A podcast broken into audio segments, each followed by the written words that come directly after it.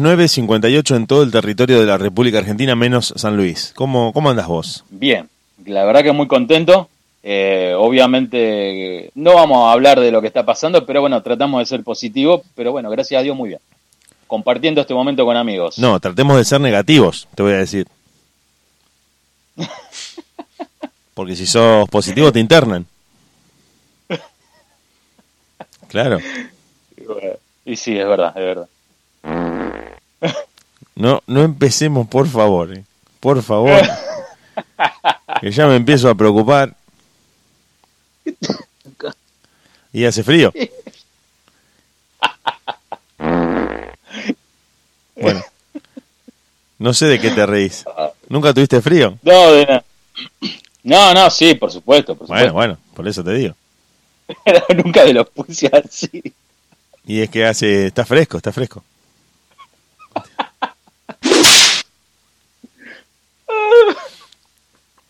Bueno. Por favor, te pido compostura. Comp-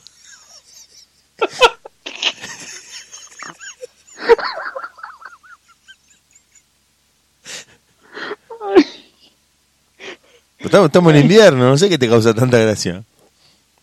Yo tengo, tiene pompón. Este tiene pompón, porque pedí el que venía con. pedí el que venía con pompón porque es más abrigado. Pero está, está bueno. Eh, por eso. ¿Te por eso. de Papá Pitufo? Claro, bueno. Pitufo. No hablemos de papá pitufo porque esta noche desbarrancamos. ¿sí? Por favor. ¿Están por- escuchando los oyentes? ¿Están escuchando los oyentes en vivo y en directo? en vivo- estamos en este momento en vivo, así que por eso te digo un poco de compostura y la gente espera un, un programa de radio totalmente profesional. Les mandamos un saludo a los oyentes, obviamente. Sí, la gente está muy contenta, te cuento rápidamente porque ya se van conectando. Mira, acá estoy viendo que la gente se va a ir conectando y está entrando al streaming Sí. de la radio. Están muy contentos con la programación, están muy contentos con los programas que se están generando, están contentos, con, por ejemplo, con vos, con la goza con la gozadera y con, con los conductores y toda la gente se está sumando a la programación. Siempre me dicen, ¿cómo anda Diego Draco?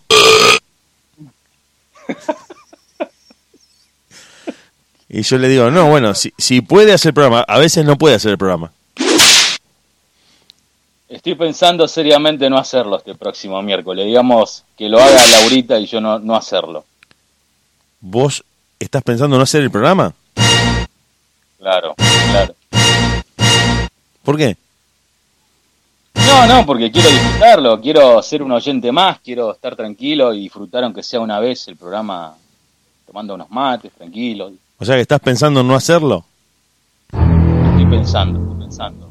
No, no, pero que lo haga Laura, Laura con, con la otra chica, obviamente. Lo que Uh. pasa que va a ser un, tem- un tema todo afrocubano y yo no, no entiendo casi de eso, entonces me gustaría disfrutarlo desde, desde la parte de oyente. A mí me gusta mucho más la bachata. Ah, sos más... Yo no, no entiendo realmente qué es lo, lo gracioso porque... Hernán no Eh. se está por conectar, ¿no? Claro, por eso, por eso no está, porque si estuviera ya se habría conectado. No, porque a veces, viste, él está, pero se hace- tiene esa aire de estrella, viste, y siempre... Claro, a, veces eh, está pero no está. Sí, es como que lo tenemos que esperar, viste, después se pone medio picante en el Capaz grupo. que no, no está pudiendo conectar el micrófono anda mal de la garganta. Y bueno, si está mal de la garganta, eh, el té de jengibre, que es buenísimo, que me lo recomendó un amigo y me acuerdo que lo Sí. puteé un buen rato, obviamente. Te, te libera todo.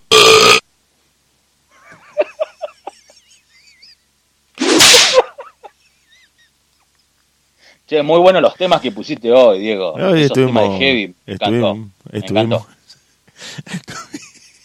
estuvimos tratando de, de cumplir con la gente. Sí, viste. Tenés los seguidores que ya de temprano te dicen, dale, activa la radio, ¿qué estás haciendo? Dejá, dejá de Sí, sí, el vivo. ta- tal cual. Hoy, hoy me mandó un audio un oyente.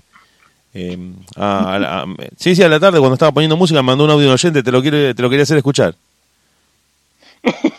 ¡Boludo! Me mandó eso por audio. Y se... ¡Uh! ¿Qué pasa la banda? Hola, amigo, estamos. ¿cómo está? ¿Qué mierda te pusiste, Diego Sepp? Hace, hace- hace frío, hace frío.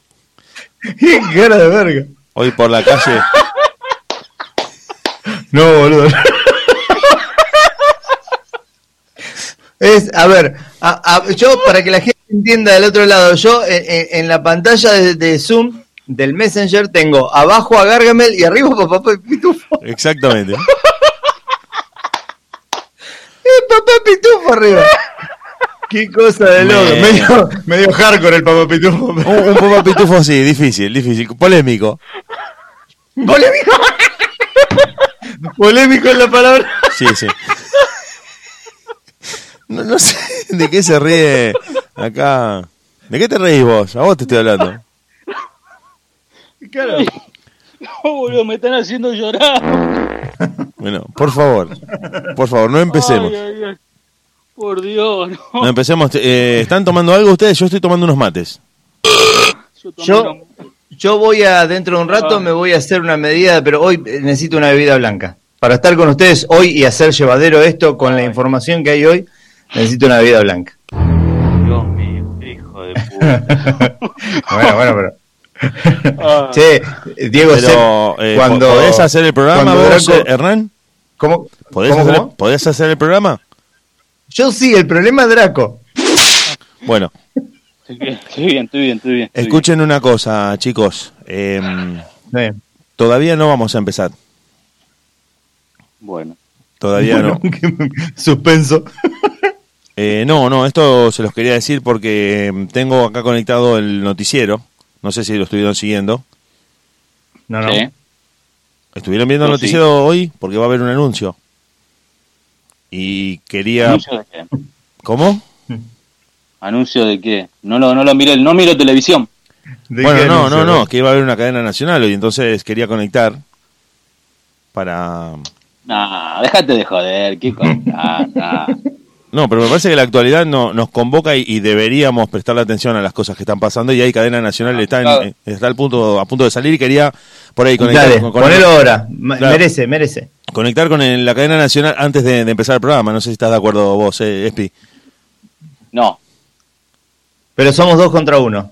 No, no, pero aparte es una, cadena nacional que tenemos que escuchar, así que la, la quiero compartir con ustedes Dale. porque está... A partir de este momento, transmite de última.caster.fm juntamente con todas las emisoras que integran el servicio oficial de radiodifusión del país. Ha de dirigir un mensaje al pueblo argentino el señor Diego la gozadera. Hola, soy Diego la Gozadera.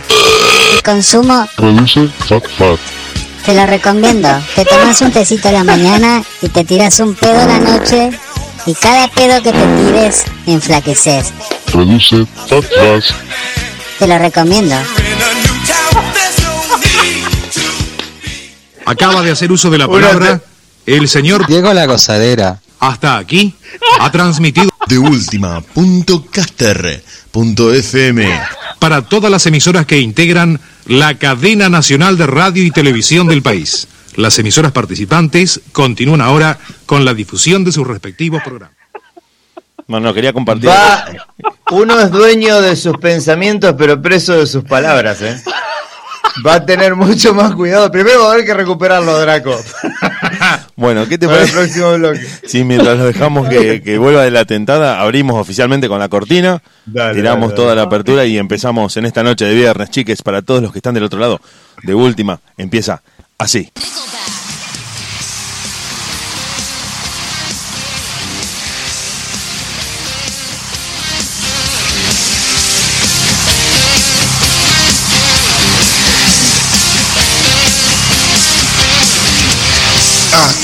Empujaste vos. Ahora relájate porque esta nave la piloteamos nosotros. De última, mucho rock, pocas ganas y nada de paciencia.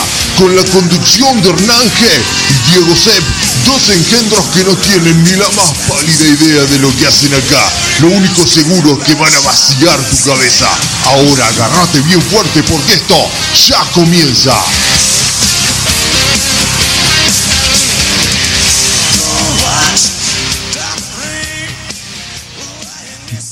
Muy buenas noches a todos, una vez más al aire, esto es de última mucho rock, pocas ganas y nada de paciencia, una entrega más de esta sexta temporada. Veníamos domando la ola cual experimentado surfer hawaiano y la cuarentena dijo no, no, aguanten que no me voy, todos adentro de nuevo y ahora si no tienen excusas para la familia frente a la radio. Medio una intro de años 50, la familia frente a la radio. Así que mejor cedo la voz a estos dos animales de radio. Primero el señor Diego C. Buenas noches, Diego. ¿Cómo estás? Impresionante, querido. Gracias, gracias a, ustedes por encontrarse conmigo y por eh, permitirme compartir con ustedes esta noche de viernes en la radio en la que nos vamos a estar conectando y vamos a estar haciéndole compañía a toda la gente que hasta las 12 de la noche, hasta la medianoche, hasta la el comienzo de Dr. Jekyll se va a quedar con nosotros. 120 minutos de mucha radio, mucho rock, pocas ganas y nada de paciencia. Diego Draco también está con nosotros. Muy, pero muy buenas, buenas noches, noches. querido. Muy pero muy buenas noches, querido amigo Hernán Diego y a los oyentes y esperando ya, querido Hernán, que nos comente qué se viene en el programa. Un poco que es todo lo que tenemos. Vamos a hacer la venta. Hoy tenemos eh, temas centrales y tópicos. A la pelota. En lo que te- a, temas, a temas centrales se refiere, tenemos control de próstata, mitos y realidades, una charla a fondo sobre medicina preventiva o dedeo picarón. Vamos a ver eh, sobre, sobre para qué costado va la, la temática esta. Tenemos también un, un físico-culturista que se casa con su muñeca inflable. O sea, va a venir una noche de sexo y fetiches. Eh, causas, síntomas y tratamientos. No, no, no abrimos un consultorio, estamos hablando de el miedo a los enanos. Si había cosas extrañas para tratar, hoy vamos a hablar del miedo a los enanos. Tenemos también la hipopoto monstruos pedaliofobia, que son, el equipo de producción me hace este tipo de cosas para que yo tire este, este tipo de enunciados. Podrían haber dicho las 15 fobias más extrañas, pero no. Me dijeron, vos decís esta fobia, que es la fobia, el miedo a, la- a las palabras largas. Pero bueno, lo vamos a estar tratando ya por la mitad del programa, así una cagada. Pero bueno, el famoso viejo vieja, un hombre fue capturado infraganti por una cámara de seguridad robándose un consolador gigante. No eligió un, medium, viste, una, reglamentaria. Eligió tamaño matafuego. Tenemos tres tópicos también. Esto me gustaría que en algún momento del programa nos distendamos ya cuando alguno tenga el café, otro el mate, otro la bebida espirituosa, lo que sea, tratemos estos tópicos. Tres tópicos. El primero, ¿por qué el hombre joven tiene fantasías con una mujer mayor? ¿Qué tiene la mujer mayor que no tenga la joven?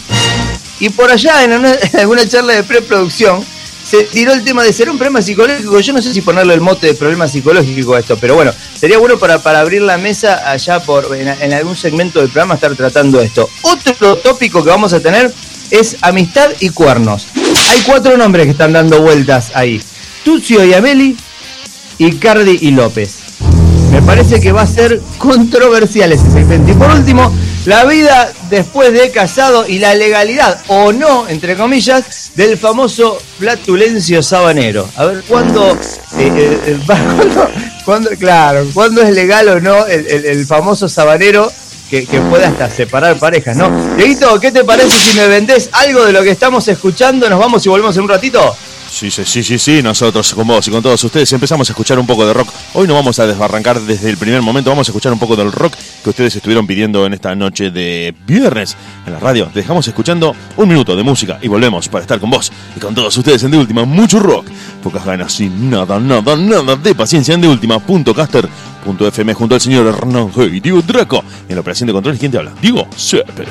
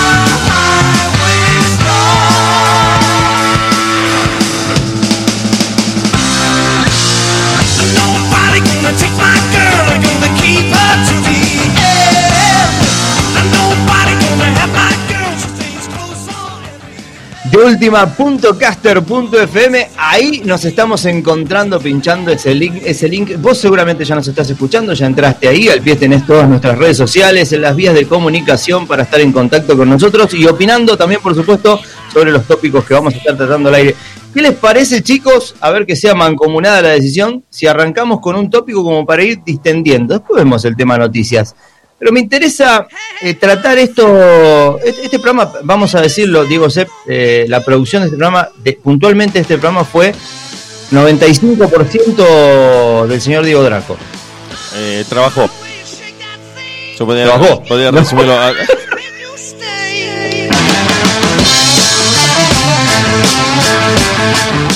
Es la, es la primera vez que hace No. algo.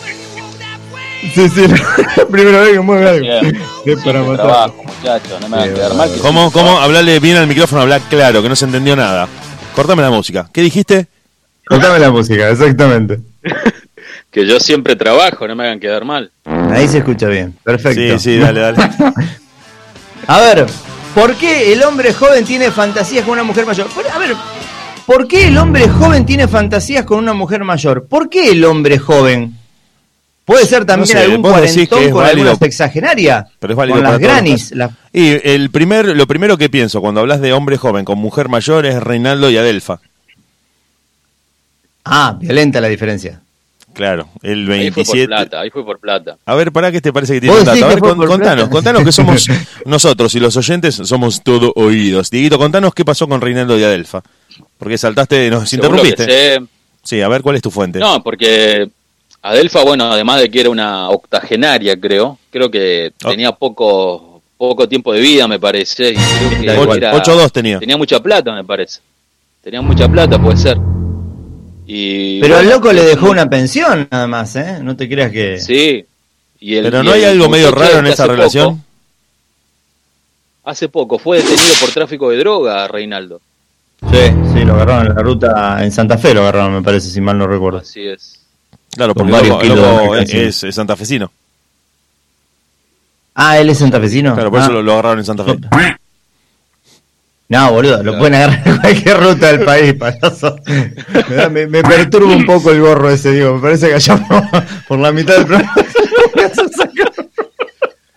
Bueno, dentro del tópico este, que estamos hablando de la fantasía de la mujer. A ver, Desde porque la ciudad Uy, de entendería Eso, por ahí la diferencia de un loco, un pibe de 20 años, 21, 22, Sí. con una cuarentona. Esa me parece una diferencia de eh, eh, entendible desde el lado de educación sexual incluso. El pibe y la que te, te deja te deja las bolas como una pasaduga. Entonces vos decís, bueno, por ese lado, por ahí, por el tema cama puede llegar a entenderse. Por el tema pibe con, con trauma de la infancia, que digo, tengo un Edipo no resuelto y, y necesita una imagen materna que y de paso le tira la goma. ¿Qué sé yo? Por ese lado lo pienso. Bien. Cuanto, se, cuando, cuanto más se amplía la diferencia, me parece que sí es una cuestión económica, como dice Draco. No sé qué opinan. Yo puedo hablar de, de mí si quieren. Buah. ¿Por qué volvemos siempre a foja cero, Draco? No, ¿Por no, qué el unipersonal? Porque es Pará, lo que a mí me vos pasó. tenés una experiencia. Tengo varias experiencias, varias Bueno, experiencias. Vamos a hacer Pará, una cosa. vi- vida, ya que, ya que vida tenés- vivida. Claro. No, no, cuando yo empecé... Bueno, contá la experiencia, contá la experiencia con, Chicos, eh, chicos. con este tema que estamos Va- tratando. Vamos ¿no? a hacer una cosa. ¿Qué les parece? Bueno, Tengo- a mí- tengo- a vamos mí a hacer me una cosa a con mí- la experiencia de, de Diego me Draco. resultó- Diego Draco. Te propongo una cosa. Vamos a hacer algo me con tu, ex- resultó- con tu experiencia.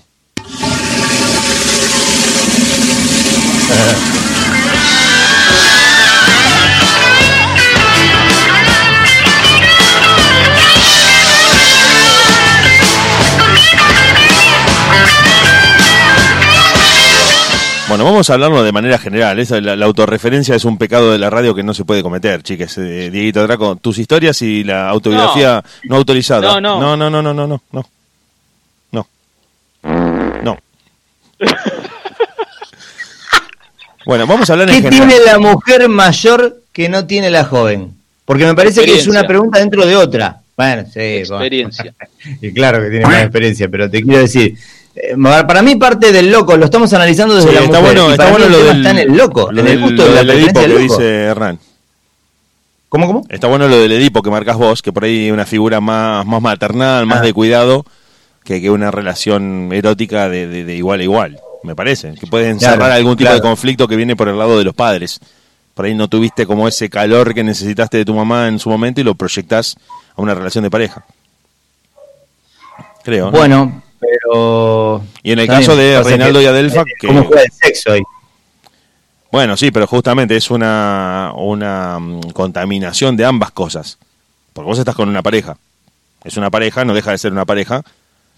Claro. Pero simbólicamente tiene ese componente maternal, de cuidado, de entendimiento, de, de- de comprensión, que por ejemplo, vamos a, a decirlo así crudamente. Vos tenés una novia de tu edad y hay algún choque y la mina te manda a la mierda. Así, chocás, vos tenés mierda, 25 años y, y la flaca tiene 25, explotan los dos, no se hablan por un mes, por una semana y se va todo a la bosta. Pero con una persona mayor, también puede pasar con el hombre grande y la, y la chica joven, esa madurez mental, esa madurez de vida hace que por ahí levante el pie del acelerador, cuente hasta 10, tome aire y diga, bueno, pará, te, te- te acepto que te hayas enojado, dejo que se te pase. Hablando siempre de la generalidad, no, son, no es válido para todos los casos. Pero Sí, como sí, cuando sí. uno tiene un hijo, vos tenés un hijo, por ejemplo, no es que lo echás de tu casa a la primera que se mandó. Es, bueno, es un pibe, es mi hijo, soy el padre. Bueno, se, se- se construye todo ese símbolo raro de, de relación maternal con relación de pareja, como vos decías, Hernán. Es, es sexo y es una, es una proyección de figura ahí medio rara. Igual, igual me parece que son relaciones que tienen eh, un, un final marcado, porque yo creo, a ver, No, no, un claro, no- no, hay 20-40. forma. Primero que no hay, no hay ¿Eh? forma de sostenerlo en el tiempo por una cuestión Claro, eh, claro. física y por una cuestión psíquica. Psíquica más que física, me parece. ¿eh? Porque claro, totalmente, cuando vos tenés ganas, eh, digamos, en el comienzo de la relación todo está bueno, para vos es un vos te sentís muy capo porque estás saliendo con una mina grande y la mina y siente la que mina grande está mareándose con un pendejo. Exactamente. Ahí me llamó recién Marcelo Gallardo, ahí eh, le estaba diciendo. Este, en el comienzo de la Bueno, relación. pero el, mote de problema psicológico. Bueno, me parece no, que es no. demasiado, ¿no? Sí, es verdad. No, no sé si es un problema. Pero está bueno lo que vos decís, porque la mujer se siente rejuvenecida. Está saliendo con un pibe 20 años más chico, 15 años más chico, es como un rejuvenecimiento. Y el pibe se siente un banana porque está con Claro. una mina grande, con la veterana, la famosa veterana. Pero eso no se puede Claro, sostener en el tiempo porque después empiezan a cambiar tanto los intereses, si vos eso lo sostenés en el tiempo, que vos tenés ganas de seguir saliendo de joda con tus amigos o sos medio boludo a los 25 o 30 años y la mujer ya está para otra cosa, me parece, y dice, bueno, esto no puede continuar. que... No hay forma de Bueno, proyectar no, no, juntos. no. Claro.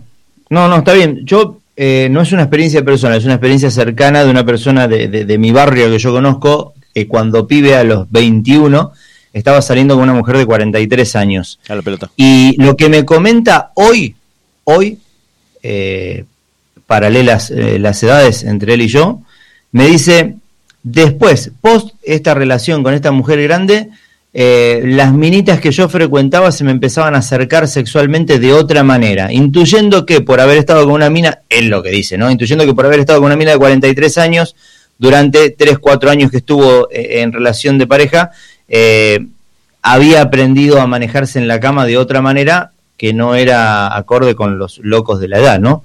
En su momento. Y dice que eh, eh, había, tenía más facilidad para llegar a un encuentro sexual con una chica de su edad o, o similar que, que cualquier otro amigo de, de- de la misma edad. ¿Sabés Se entiende que- por ahí sí, la no, interpretación de la entiende- mina, de las minas. Se entiende perfecto, pero también tiendo a pensar que cuando vos, eh, y esto no, es, no tiene que ver con una cuestión de edad, sino que vos de una relación importante para tu vida, salís con una, si se termina, ¿no? Salís con un aprendizaje, Sí. eh, con algo que, que agregaste a tu vida, a tu, a tu maduración afectiva, pero que en, en algunos casos, ya que estás tocando este tema, también tiene que ver con la salud que haya tenido esa relación. Porque si vos terminás para la mierda y la persona, sea la mujer al hombre, el hombre a la mujer, Claro. eh, en, el- en cualquiera de los dos sentidos, lo haya vuelto loco. Por ejemplo, te toca un, un tipo, tiene, no sé, por decir un ejemplo, ¿no? En el aire, tipo tiene 50 años, una piba de 25, la manipula, la vuelve loca, la acosa, la persigue. Más que salir con experiencia sexual, queda tocada y genera cierto rechazo de cara a encontrarse con nuevos hombres. No, está bien, pero mirá, no acá hay una diferencia, amigo, por pero eso por estamos... ejemplo, puede pasar ¿Cómo, cómo? no digo que sea el caso de tu amigo, pero por ejemplo, a él, por ejemplo, entre comillas, le salió bien. O, o- o tuvo una buena No, experiencia. no, pero no, está bien la, está bien la observación que haces, pero yo digo otra cosa. Porque no es lo mismo el loco chico y la mina grande que la mina chica y el loco grande. La Ah, mina bueno, chica y el loco grande, la, la, la experiencia quizás sexual adquirida por la mina de esa edad puede espantar a locos de su edad. Esta mina es un eh, animal en la cama y yo no voy a poder estar a la altura. Bueno, dependiendo La también. Al loco, al loco joven lo busca con más experiencia. La mina busca, la, pendeja, sabemos que la mente de la mina va, va a, pasos agigantados, a diferencia de target de las mismas edades, ¿no? Hablando del sexo opuesto. A, a eso me refiero, que por ahí es diferente el enfoque desde si la mina es más chica y el loco más grande, o viceversa, como estamos tratando ahora. Para mí, para mí sinceramente, además de que te contienen, digamos, te dan muchísimo amor. Y el tema ese que vos decías un rato, de si se puede sostener en el tiempo. Es verdad lo que vos decís, son años, digamos, hay muchas etapas que la persona más mayor que vos ya las quemó, que vos no, no vas a empezar a quemar ahora. Pero yo hago esta pregunta, si hay amor entre los dos, ¿se puede sostener en el tiempo? O por, o Qué buena palabra, ¿eh? La verdad que Diego Sepp, te aviso que Diego Draco nos acaba de dejar un poquito con una rueda, por lo menos en la leca, porque metió una palabra clave, la palabra amor. Sí, por lo menos ¿Por habló, no? eso ya es mucho. ¿Cómo, cómo? Habló, que eh, ya es mucho eso. Sí, sí, ya, ya. Venía, yo- yo pensá- pensábamos que lo íbamos a tener que despertar, pero no, está bien, está, está ahí Draco. No, bueno, eh, yo creo que, mm, que está bien lo que está diciendo y que tiene mucho que ver con la experiencia, por eso te digo, de, de cada uno, ¿no? Tiene mucho que ver con la experiencia de cada uno. Este, Hay que ver cómo lo toma, por ejemplo, la mujer más grande, si lo toma por el lado, porque vos hablás, Diego Draco, de amor, y, y el amor de la mujer más grande debería ser ya más un vínculo afectivo maternal sobre el loco aparte del sexo que otra cosa. Eh, si la mina cuarentona que está con un loco de 20, lo único que busca es eh, que le aceiten la almeja, entonces eh, de, de alguna manera ahí se corre la palabra amor, qué sé yo. Pero es depende de que esté buscando, que esté buscando cada cual, ¿no? El, el pibe ya sabemos que va a estar buscando. Pero me y hoy parece en que día ya cambia. sabemos, ya sabemos lo que se busca hoy en día. Sí, sí, hoy está más eh, inclinado a la cama que otra cosa. Así que es. Escuchá, escuchá, escuchá. parecen a la sonrisa de mamá. La dulce Diego entre lo que estás poniendo de fondo y la imagen que la gente no puede ver de vos, es por lo menos un programa perturbador. Por lo menos un, por lo menos un programa perturbador. sí, sí, sí, hay que, Bueno. romper, hay que romper los esquemas. Chicos, ¿qué le parece si hacemos una pausa? Dejamos que la gente vaya a, a tomar, a servirse un refresco, a abrir su lata de cerveza. Volvemos en un ratito con algo de música de por medio. Bueno, este tema ya ¿Te queda parece? cerrado entonces. ¿Cómo, cómo? Este tema queda cerrado. Este tema, si ustedes no tienen más nada que agregar, me parece que ya venció. Perfecto. ¡Abuela,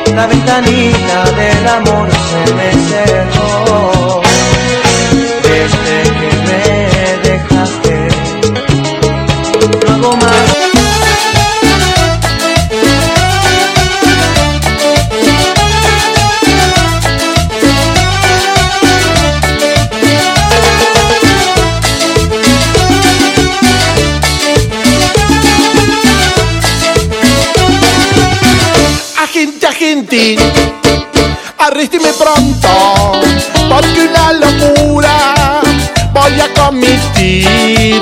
Puedo matar un hombre si no me contengo, porque me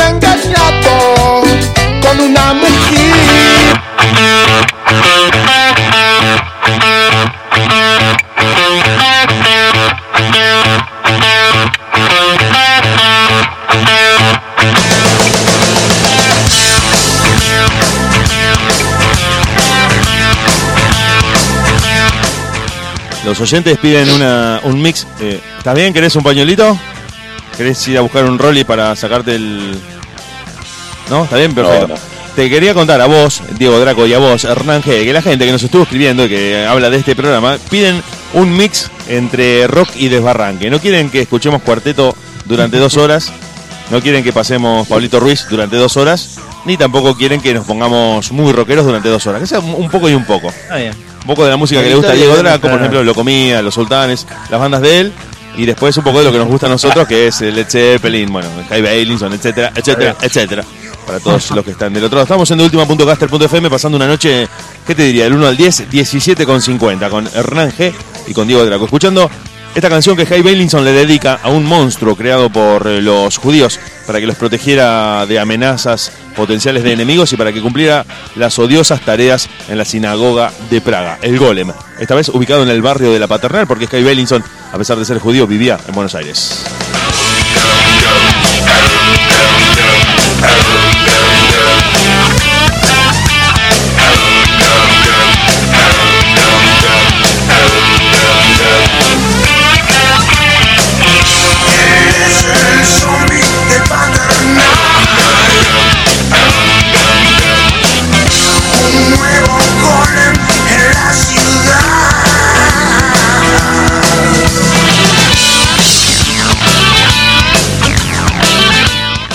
Bueno, seguimos en la radio, seguimos acá con los chicos haciendo un programa en una noche de viernes que creo que eh, está buenísima para vos, para los que están escuchando la radio del otro lado y por supuesto para el equipo de, Última. O parece un tema de viejos, parece un tema de banco, de local comercial, donde uno no quiere hablar de otra cosa, pero el frío ha sido prácticamente algo en lo que todos estuvimos metidos en esta conversación porque se viene una ola polar que no sé si estuvieron viendo la cantidad de nieve que hay acumulada en el sur, que es un tremendo eh, récord histórico. En los últimos 20 años no había habido tanto frío. Y hay que tener cuidado, hay que abrigarse, hay que ponerse el echarpe, hay que ponerse un gorrito, si tenés frío en la cabeza, hay que tratar de mantenerse abrigado lo, lo más posible porque... Frío a chica, dicen. Sí, sí, sí. Se ríe Draco, se está riendo de El frío chica. ¿De qué te reís, Draco? Bueno, sí. Estamos pasando el golem y hablando de monstruos y gigantes. Yo le voy a tirar un término a los dos: acondroplasiafobia. Epa. Salvando la palabra fobia, no entendí un corno lo que significa todo lo otro. Bueno, Miedo a los el miedo a los enanos puede ser eh, debilitante, ya que una persona puede negarse a ir a circos, casinos, ferias o centros comerciales donde es probable Oh. que los enanos estén presentes o actúen. En uno de los casos más extremos, una mujer embarazada se encontró con un enano aterrador durante su embarazo, lo que la llevó a creer que su hijo por nacer también sería un enano. Esto la llevó a tener pesadillas repetidas al respecto y eh, un eventual aborto espontáneo. A ese, a ese, a ese punto Y si es una llegan fobia, de sí. alguna manera las fobias. Sí, sí, sí, la fobia tiene un poder sobre nosotros que nos gobierna. No es que uno.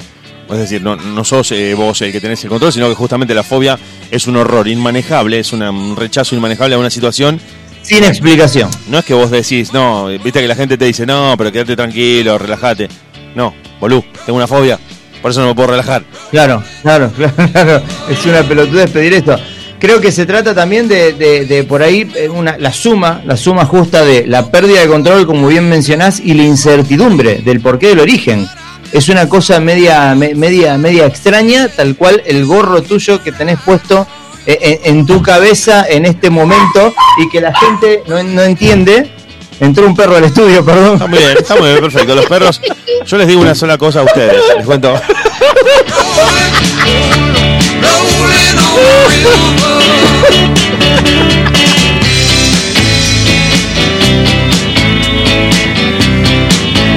Estaban hablando de enano y saltó a defender. A Sí, sí. defender la Bueno, parada. te, puedo, te puedo tirar un dato a vos, Diego Draco, y te puedo tirar un dato a vos, Hernán G. Tirarme el dato, ¿eh? Bueno, ya que estamos hablando de esto, porque la verdad que los perros son una masa y puntualmente, si no me equivoqué, era por el ruido de la China. Por el ladrido. Era la China. sí. Por el ladrido de la China. Bueno, te digo esto, te digo este dato que vos podés decir, no, boludo, ¿de dónde sacaste esto? No, en los supermercados chinos, en los supermercados chinos, los enanos tienen prohibida la entrada. Los enanos tienen prohibida la entrada a los supermercados chinos. Sí, ¿Posta no- me estás hablando de ese dato No, no, de certero? no, estoy te corto la música. Estoy mortalmente en serio en lo que te estoy diciendo.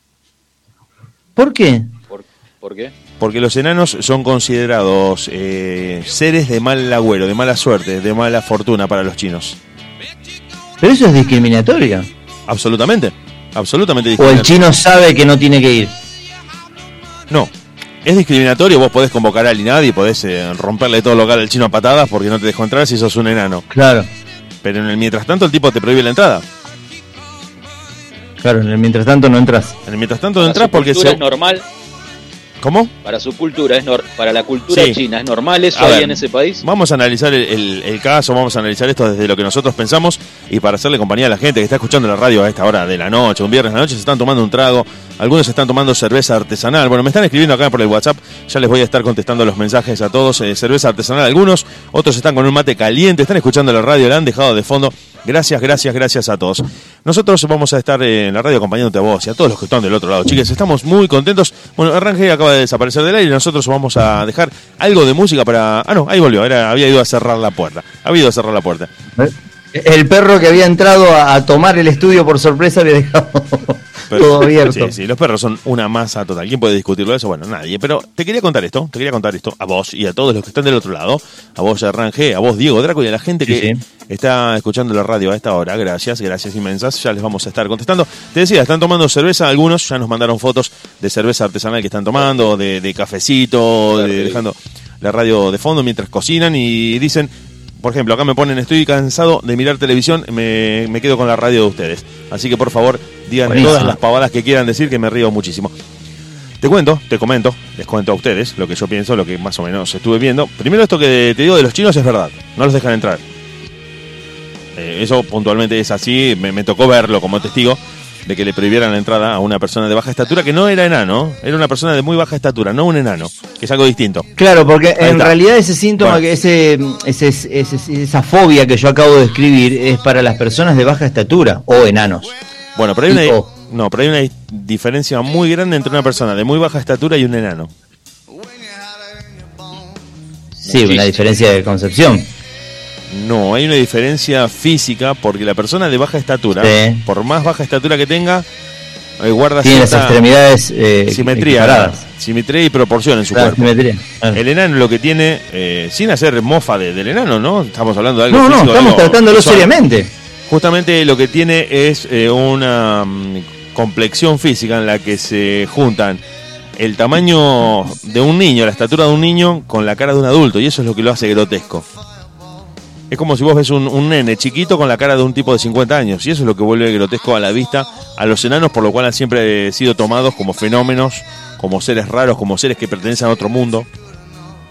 Ahora, yo tengo una consulta a vos, Diego. Eh, ¿Tenés idea del origen de esta eh, negativa cultural de los chinos para dejar entrar enanos a sus locales? Eh, vos decís una, una cuestión de mal agüero y demás, pero ¿hay algo históricamente o mitológicamente que, que- que radique, en, en donde radique esa, esa fobia que le tienen? Sí, los, los enanos, según la cultura oriental, que en realidad es una cultura que, eh, no, una cultura, una creencia compartida con eh, las culturas europeas también. Se piensa, se cree en gran parte del mundo que los enanos viven bajo tierra Mirá vos. Apa. y que tienen acceso a un submundo, a un inframundo, donde ellos vendrían a ser los representantes o el equivalente de los que estamos arriba.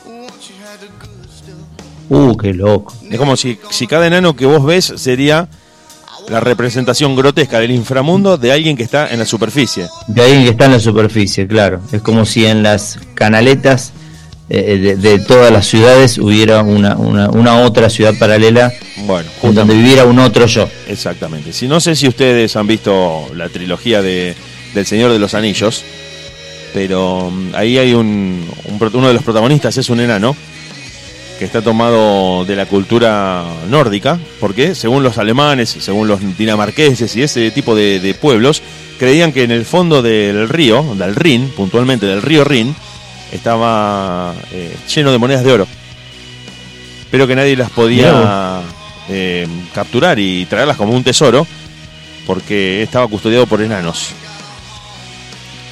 Custodiado por enanos. El Y, eh, el- el mito está Claro, narrado mitológicamente. Claro, el, mito que lo narra, que cuenta esta historia es el cantar de los nivelungos. donde el héroe Sigfrido Oh. es el que se mete a las profundidades del río Rin para capturar el oro. De, de hecho, la ópera de Richard Wagner se llama El oro del Rin, porque justamente lo que cuenta es que Sigfrido baja a pelear contra los enanos y a tratar de, de robarles el oro. Pero sí, los enanos gozan de un descrédito alrededor del mundo en este sentido. Qué locura, ¿eh? Les propongo algo. Eh, tiro una fobia y ustedes me dicen en base a lo que yo les Me gustó, digo. me gustó, me gustó. eh, de qué, se- Vamos de qué a- les parece que se vamos a trata. jugar, eh, Fobias por Dale. 2000. Dale, dale. Exactamente. Va la primera. Onfalofobia. O-M. O-M-F-A. Lofobia. Omfalofobia. Fobia al pupo. sí, fobia a los ombligos. Miedo a los ombligos. Claro, te cuento, te cuento, la noticia, otra. te, cuento Sí, la ¿eh? te cuento la noticia etimológica, bien nerdona. Dale.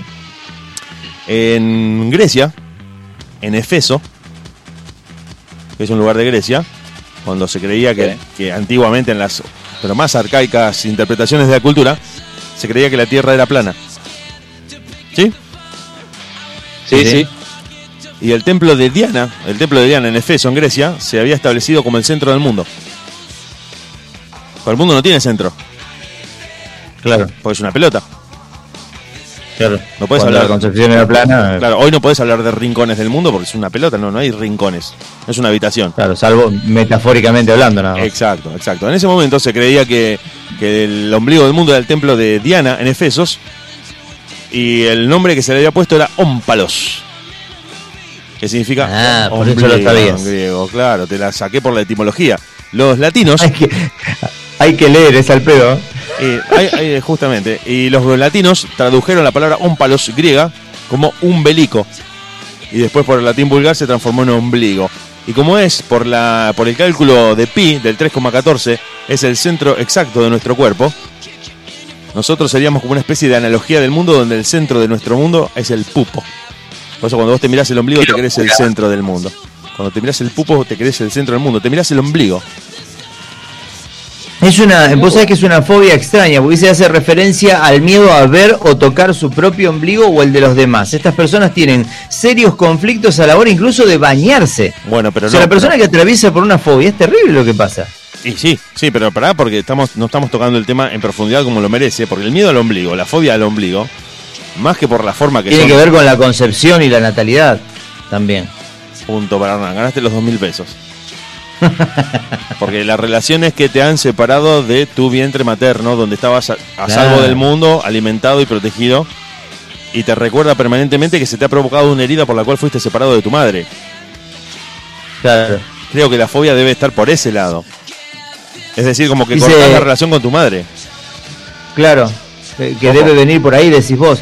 Acá también aclara la nota, dice los síntomas eh, fisiológicos que se presentan van desde la irritabilidad, ir- irritabilidad, bien digo, perdón, las náuseas, mareos, vómitos, sensación de furia junto con ira, así como una sensación de total impotencia. O sea, Claro. sin duda es de, de lo más raro que he visto en fobia. Y mira, ¿sabes por qué lo fobia, pienso? por- También porque cuando vos tenés un episodio traumático en tu vida, cada vez que lo recuerdes por algún elemento, volvés a pasar por el mismo momento una y otra vez. Claro, Entonces, claro, claro, por ese es ejemplo, el tema. Te voy a decir un ejemplo medio boludo, pero que tiene que ver con esta fobia de la que estamos hablando. A vos te muerde un perro, te muerde la pierna un perro. Te deja una marca terrible porque el tipo con la mandíbula te mastica la pantorrilla.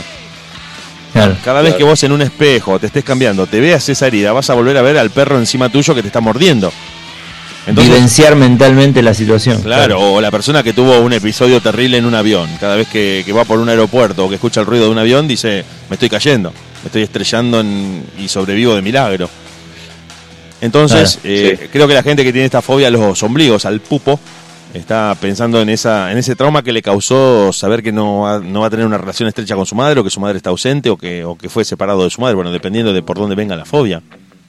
No sé si... Bueno, in- interesante, sí, interesante. Vamos a avanzar porque tenemos 14 fobias más, les aviso, por las dudas. Dale, dale, dale, vamos, vamos, Ya. a- vamos adivinando. La uranofobia. Uranofobia. Uran. Uranofobia. ¿Qué dice Don Draco? No sé qué dijo. A ver, No, bájame me la mataste, música. no. Le decimos al operador. Uranofobia, la verdad, no, no. No se me ocurre. Uranofobia. ¿Listo, Sep? La uranofobia, vos sabés que estoy pensando porque en realidad no tiene que ver con el planeta, sino que tiene que ver, estoy pensando a veces, si viene por el lado erótico, sexual, reproductivo, si me orientas por ahí, te la saco. No, no, por ese no, no, lado. no, no. Bueno, De alguna manera más relacionado a lo primero que dijiste, pero no no, vos sabés que no me Miedo al doy cuenta. verano. más espacial. Bueno, es el miedo al cielo. Ah, mira vos, bien. Ah. Perfecto. Viste sí. que no.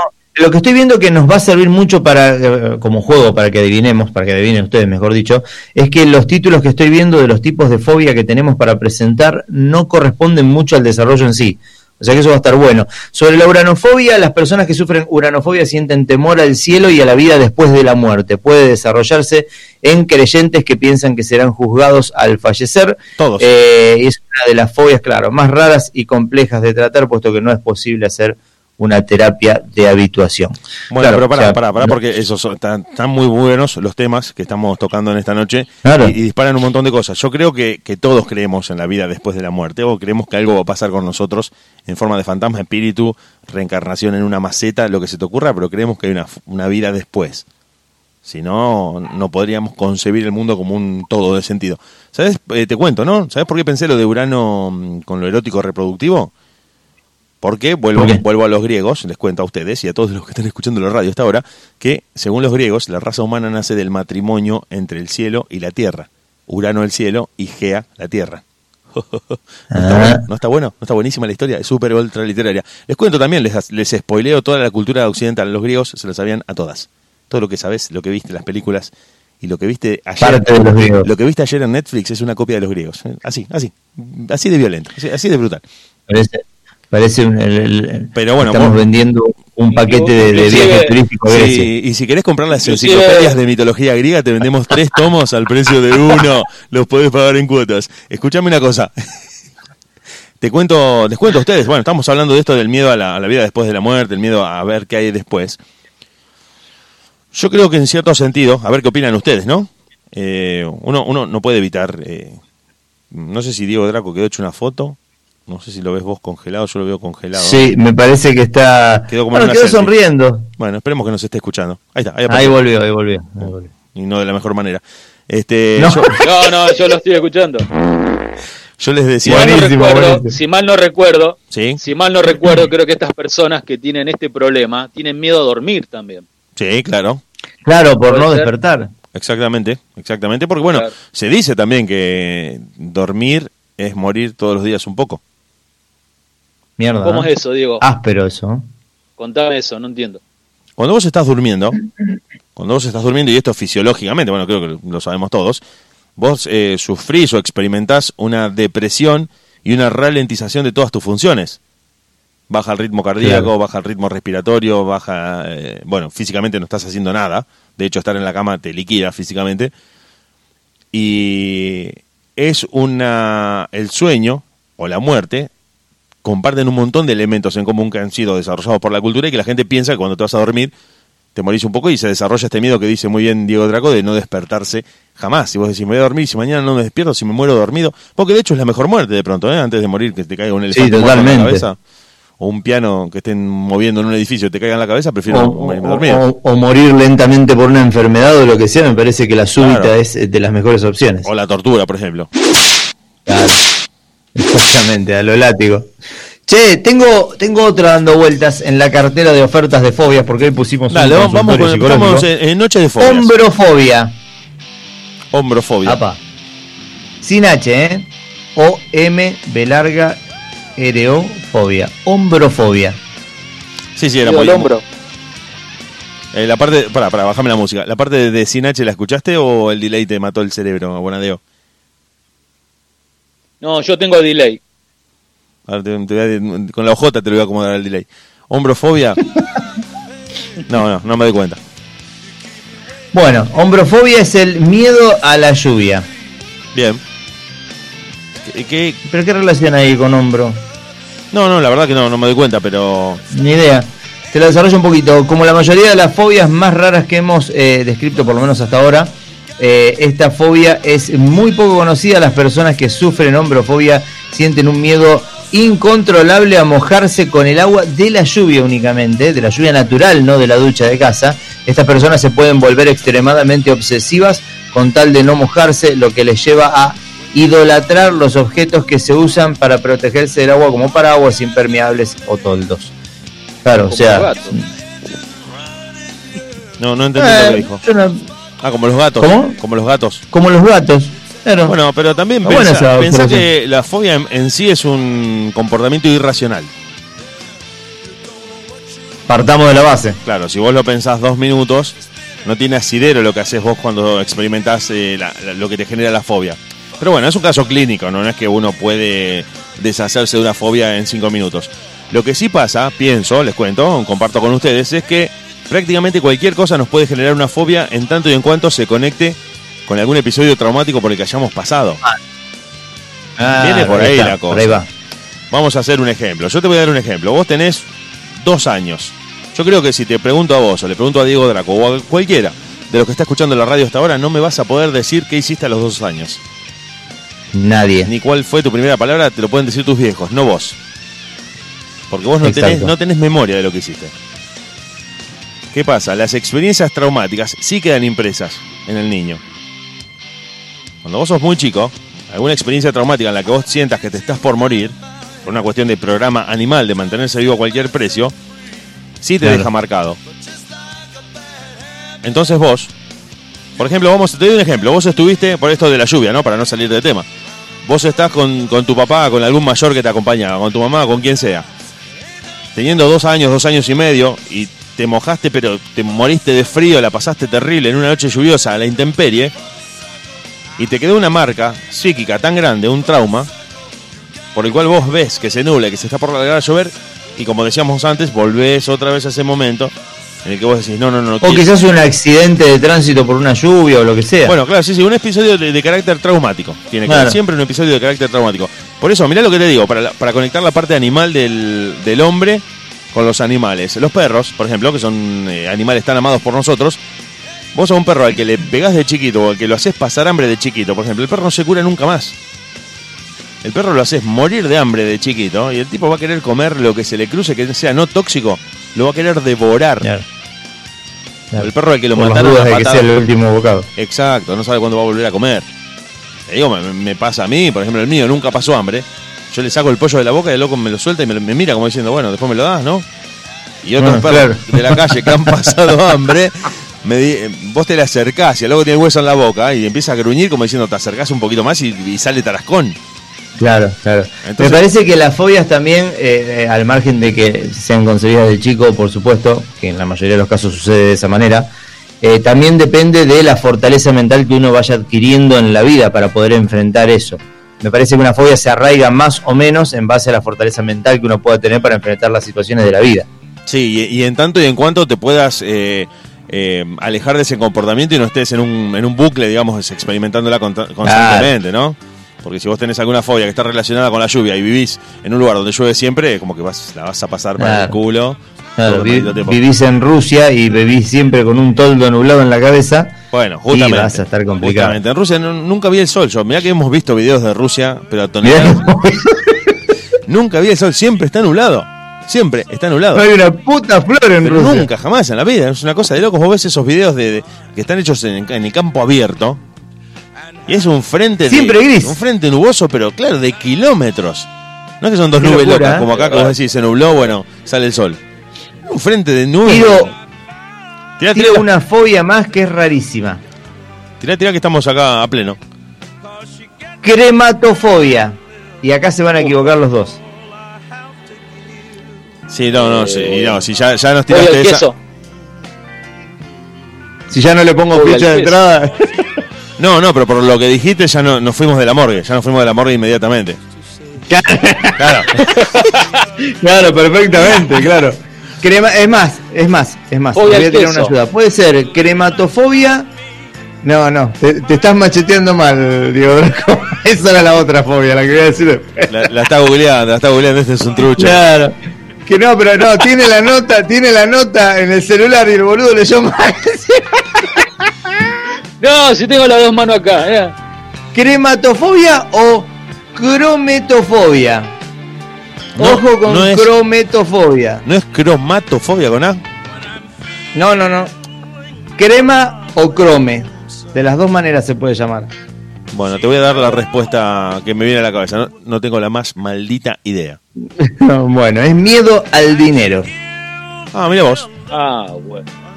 Esta es una de las fobias eh, raras que más llama la atención. La crematofobia es el miedo irracional al dinero. Para estas personas se hace muy complicado ir al supermercado o comprar un billete de autobús. Algunos crematofóbicos tienen miedo al poder corruptor del dinero y otros pueden haber sufrido un trauma causado por el dinero, ¿no? O algún magnate que se haya fundido o algo por el estilo, supongo yo. No hay que confundir el miedo que sienten algunas personas por tocar billetes o monedas que han tocado otras personas, ya que en este caso sería temor a los gérmenes, la misofobia o germinofobia llamada, ¿no? Claro. No, ellos tienen miedo a la concepción en sí, al, al significado del dinero, me parece. Bueno, sigo pensando que estamos por ahí rondando en torno a un carácter común en la fobia que tiene que ver siempre con la experiencia traumática.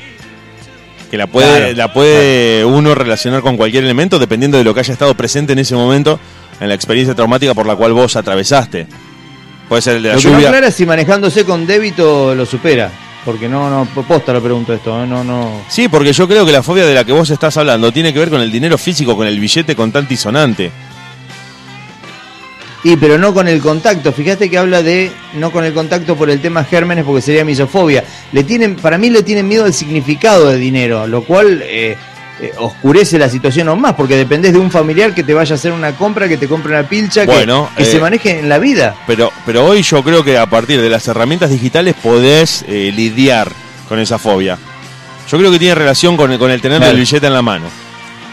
Porque el, el- la plata, la plata física, el billete, es una especie de arma. Es una especie de arma con la que a vos te fuerzan a hacer un montón de cosas que antes eh, por las palabras no estarías, no estarías dispuesto a, a comprometerte. Yo te digo a vos, por ejemplo, te digo una estupidez, ¿no? Te digo, mira, anda a comprarme una cerveza a la esquina. No, no, anda vos, me decís. Te doy la plata de la cerveza y 200 mangos porque vayas. Bueno, vas volando, corriendo.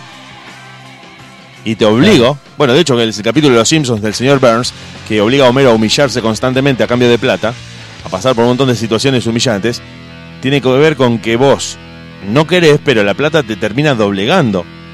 Que ese es el poder corruptor del dinero. Te termina pudriendo porque hace chocar tu, tu integridad ética o moral en pos de algo tan sucio y de intercambio como el dinero. Vos decís, un ejemplo, te voy a dar un ejemplo, por ejemplo, musical. A mí me gusta heavy metal, pero si me dicen, por tanto, hace cumbia, y bueno, dependiendo del valor moral Es que vos la tengas. Historia, la historia de la música argentina. La historia de la música argentina, la historia de la música mundial, en realidad, ojo. De la música mundial, sí. Muchos sí. Eh, por eso te digo, empieza a jugar esa ética en la que vos decís, va, soy ético y muero con mis principios, o entre comillas, me vendo.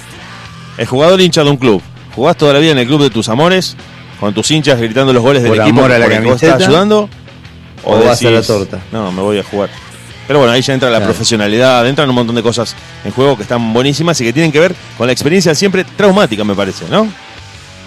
Bueno, para que la gente no tenga eh, miedo y no agarre ningún tipo de, de- de pánico extraño sobre nosotros hablando, ¿qué te parece si vamos a escuchar algo de música? Sí, en acá nos mandan en caritas, paren con las fobias que me está dando fobia. Me, me escriben acá por mensaje, así que nos vamos a escuchar música con vos y con todos los que están del otro lado. Chiques, gracias por conectarse, gracias por quedarse con nosotros. Escuchamos un poco de rock, por ahí puede saltar un cumbiazo y volvemos.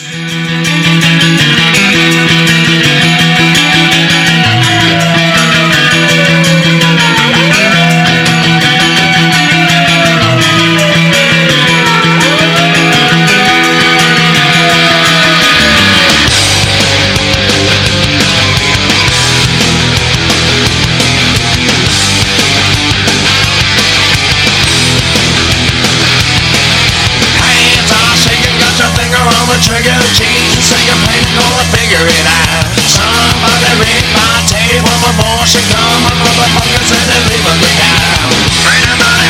I'm supposed to want the. All and these consequential angels wanna run it with the devil, gonna live the. Don't look it now. Too fast, your wings won't hold. Don't now. Fail too fast, your wings won't hold.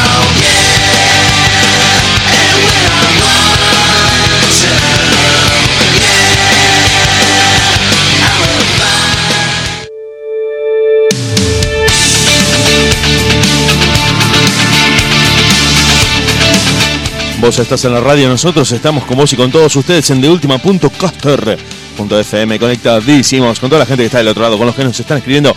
Chiques, gracias, gracias, gracias a todos los que están escuchando la radio en esta noche de viernes, porque junto al señor Diego Draco, junto al señor Hernán G y quien te habla, Diego Sepp, en la operación de controles, estamos haciendo este programa, mucho rock, pocas ganas y nada, nada, nada de paciencia. The defined By tomorrow we top the mystery and the past is blurry lines. And if there's ever been injustice in my name I bow on to blame. And you can give me everything I need this way. We'll be loving till the first light of the day.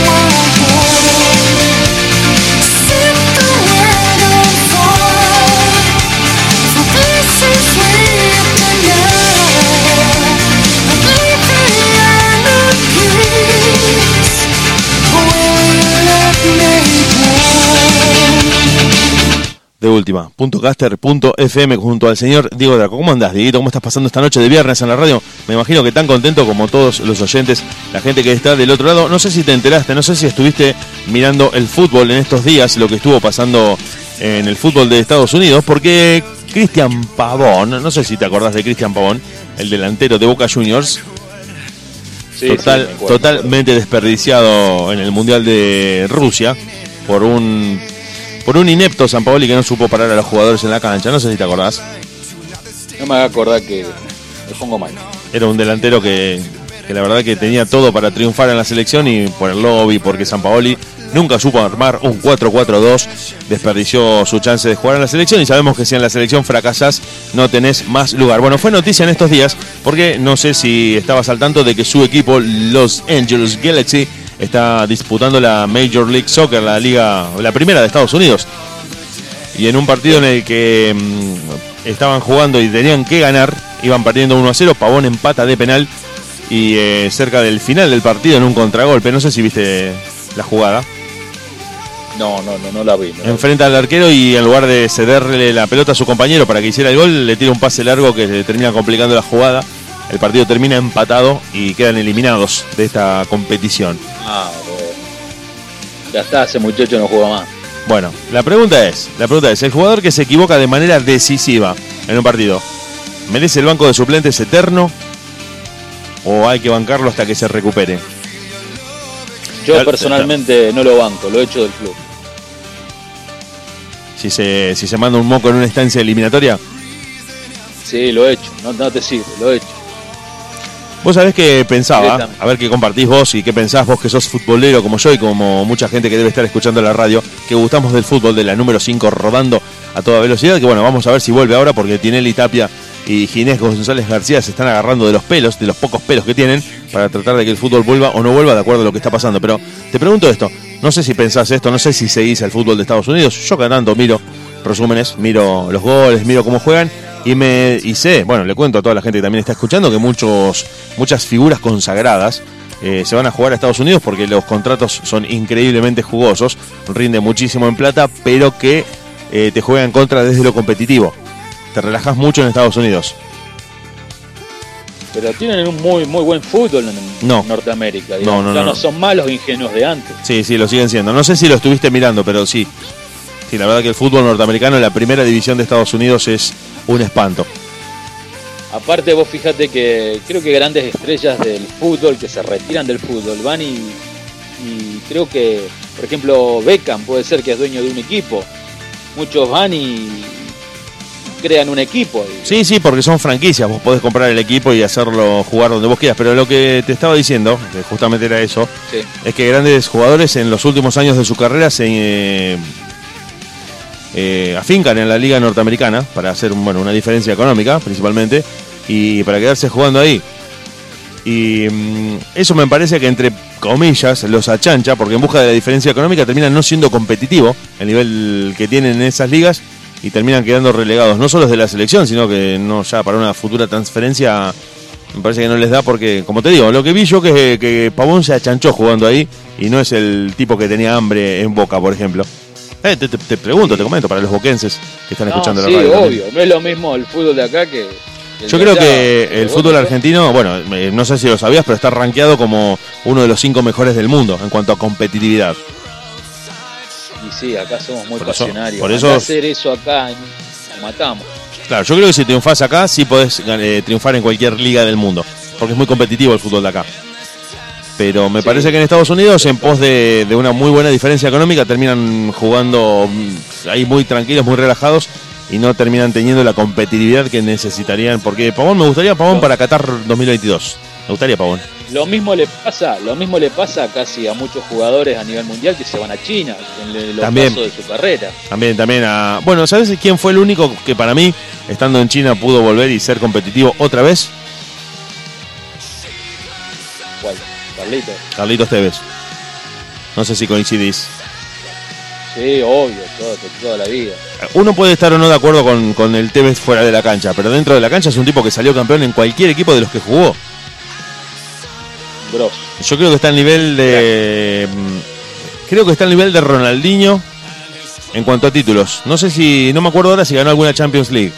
Pero es un tipo que ha ganado y ha salido campeón en todos los equipos en los que estuvo como integrante.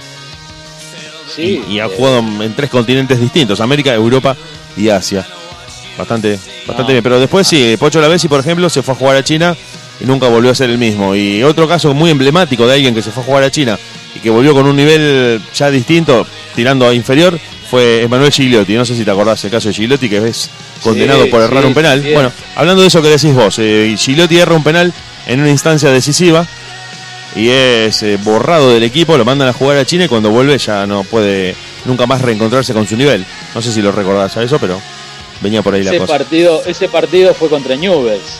No. Perdiendo Independiente. No, no, no, no, no, no, no. Él falla un penal contra River, Copa Sudamericana contra Barovero en el Monumental. Ah, es verdad. Remember that. Bueno, nosotros te vamos Otro a dejar. caso también, Macherano, que se, de China se vino acá a la Argentina y obviamente no es lo mismo. Claro, bueno, bueno, pero che, es verdad, Macherano vino muy demasiado ya en el ocaso de su carrera a jugar a estudiantes. Y sí, post China yo creo que vienen con mucha plata, pero poco nivel futbolístico. ¿Te parece si nos vamos a escuchar Mira. música? Nos vamos Dale. a escuchar música con vos y con todos los que están del otro lado. Estamos muy contentos, muy a pleno en esta noche en la que estamos compartiendo con la gente que está del otro lado mucha música, mucho rock, pocas ganas y nada de paciencia. En deultima.caster.fm te quedas por ahí. Prepárate algo rico para tomar que nosotros te seguimos acompañando en la radio. Diego Draco, Arrangé y Diego Sepp. En los controles, ustedes del otro lado, en vivo, hasta las 12 de la noche. World was on fire, no one could save me but you.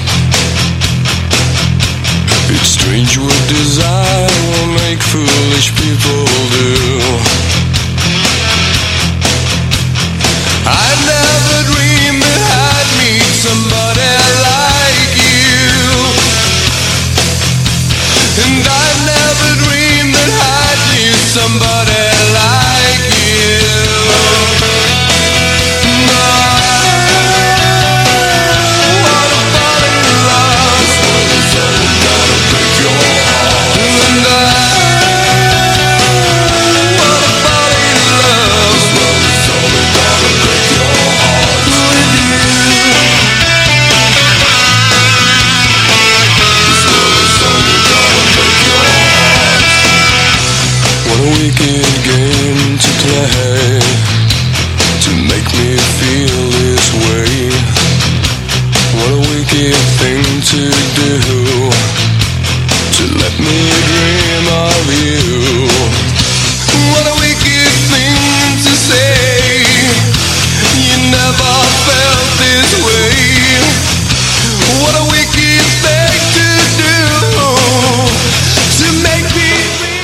Con nosotros, te quedás con nosotros, pero por supuesto que te quedás con nosotros. Estamos en la radio, estamos con vos, estamos con ustedes, estamos disfrutando una noche genial con todos los que están conectados en deultima.caster.fm. Volvemos, ¿sabes en cuánto? En nada.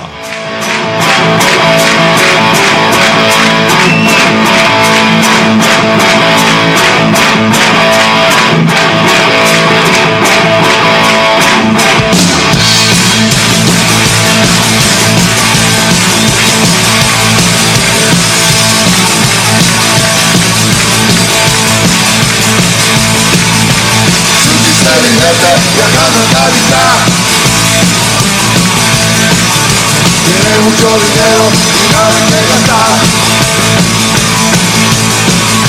Su máquina mueve y sale a caminar.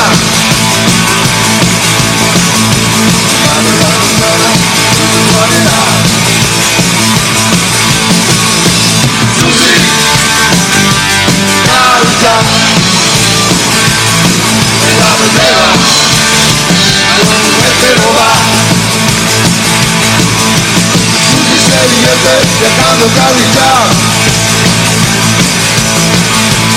Ahora no se va a. A buscar que quiere, tiene enfermedad. Que es algo su única verdad. Susi, Navidad. En la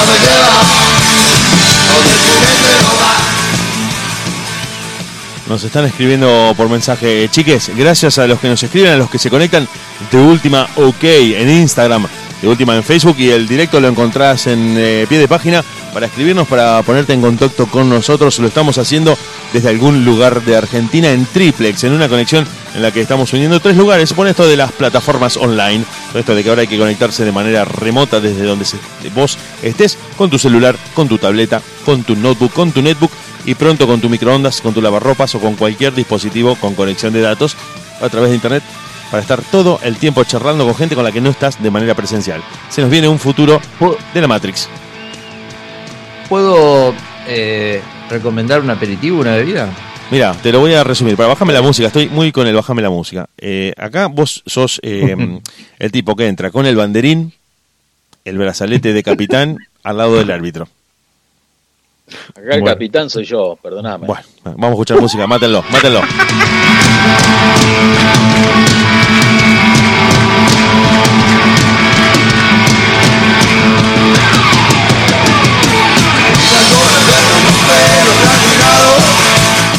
¿Viste cuando vos te, te vas a encargar una mina que te gusta? Sí. Bueno, ¿viste que llega un amigo y te la arruina batiendo algo que vos no querías que se supiera?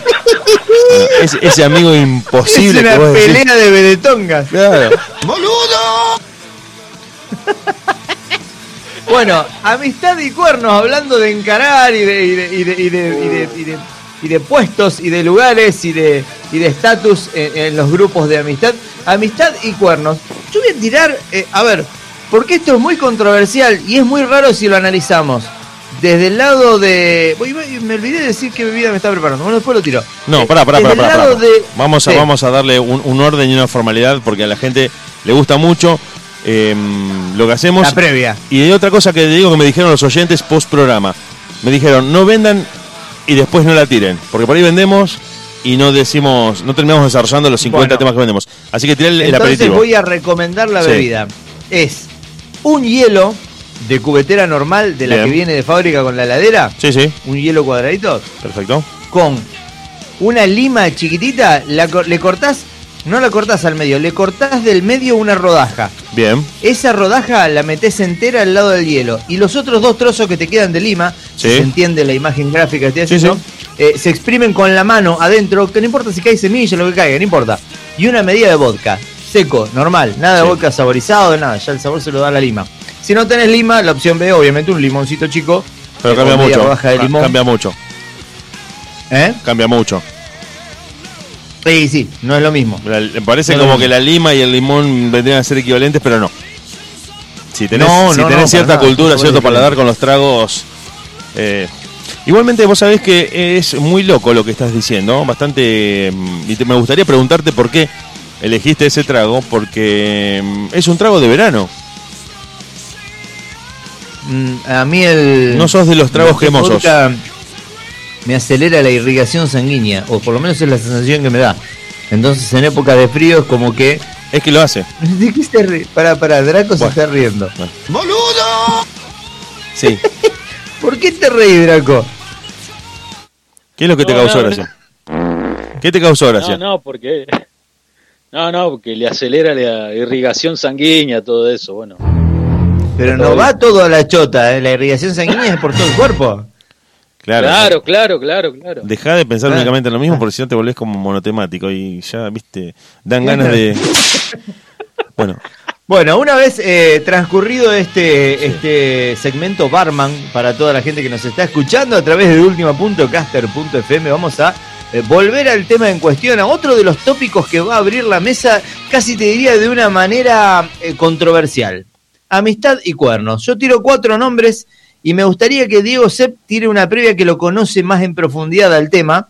Tuzio y Ameli en un paralelo con distancia de años con la situación Icardi López. Contale a la gente de Guito Sepp, por favor, quiénes son Tuzio y Ameli y qué pasó entre Tuzio y Ameli. Claro.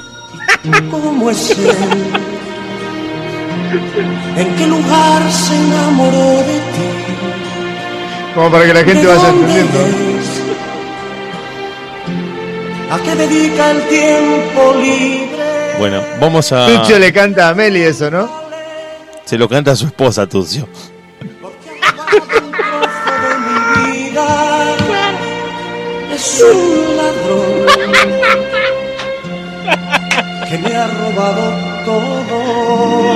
No, se lo canta a su esposa, es, es escalofriante. Bueno, es una situación muy delicada. La amistad y, y, mm, y relacionarse con una persona que estuvo con un amigo tuyo. Eso es muy delicado. Claro, claro.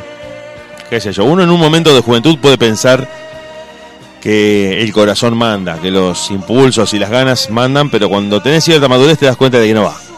De que habiendo Claro, tantas personas con las cuales relacionarte, me parece que la embarrás de acá a Indonesia.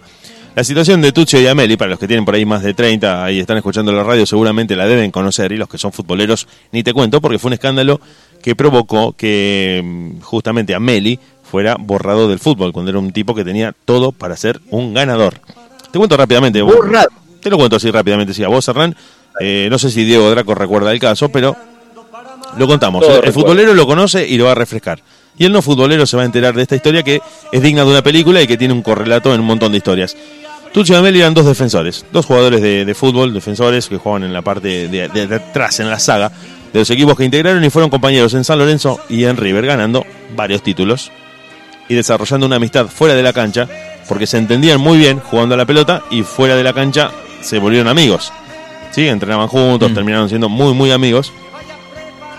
Con una gran diferencia, y acá viene un dato que no podemos obviar.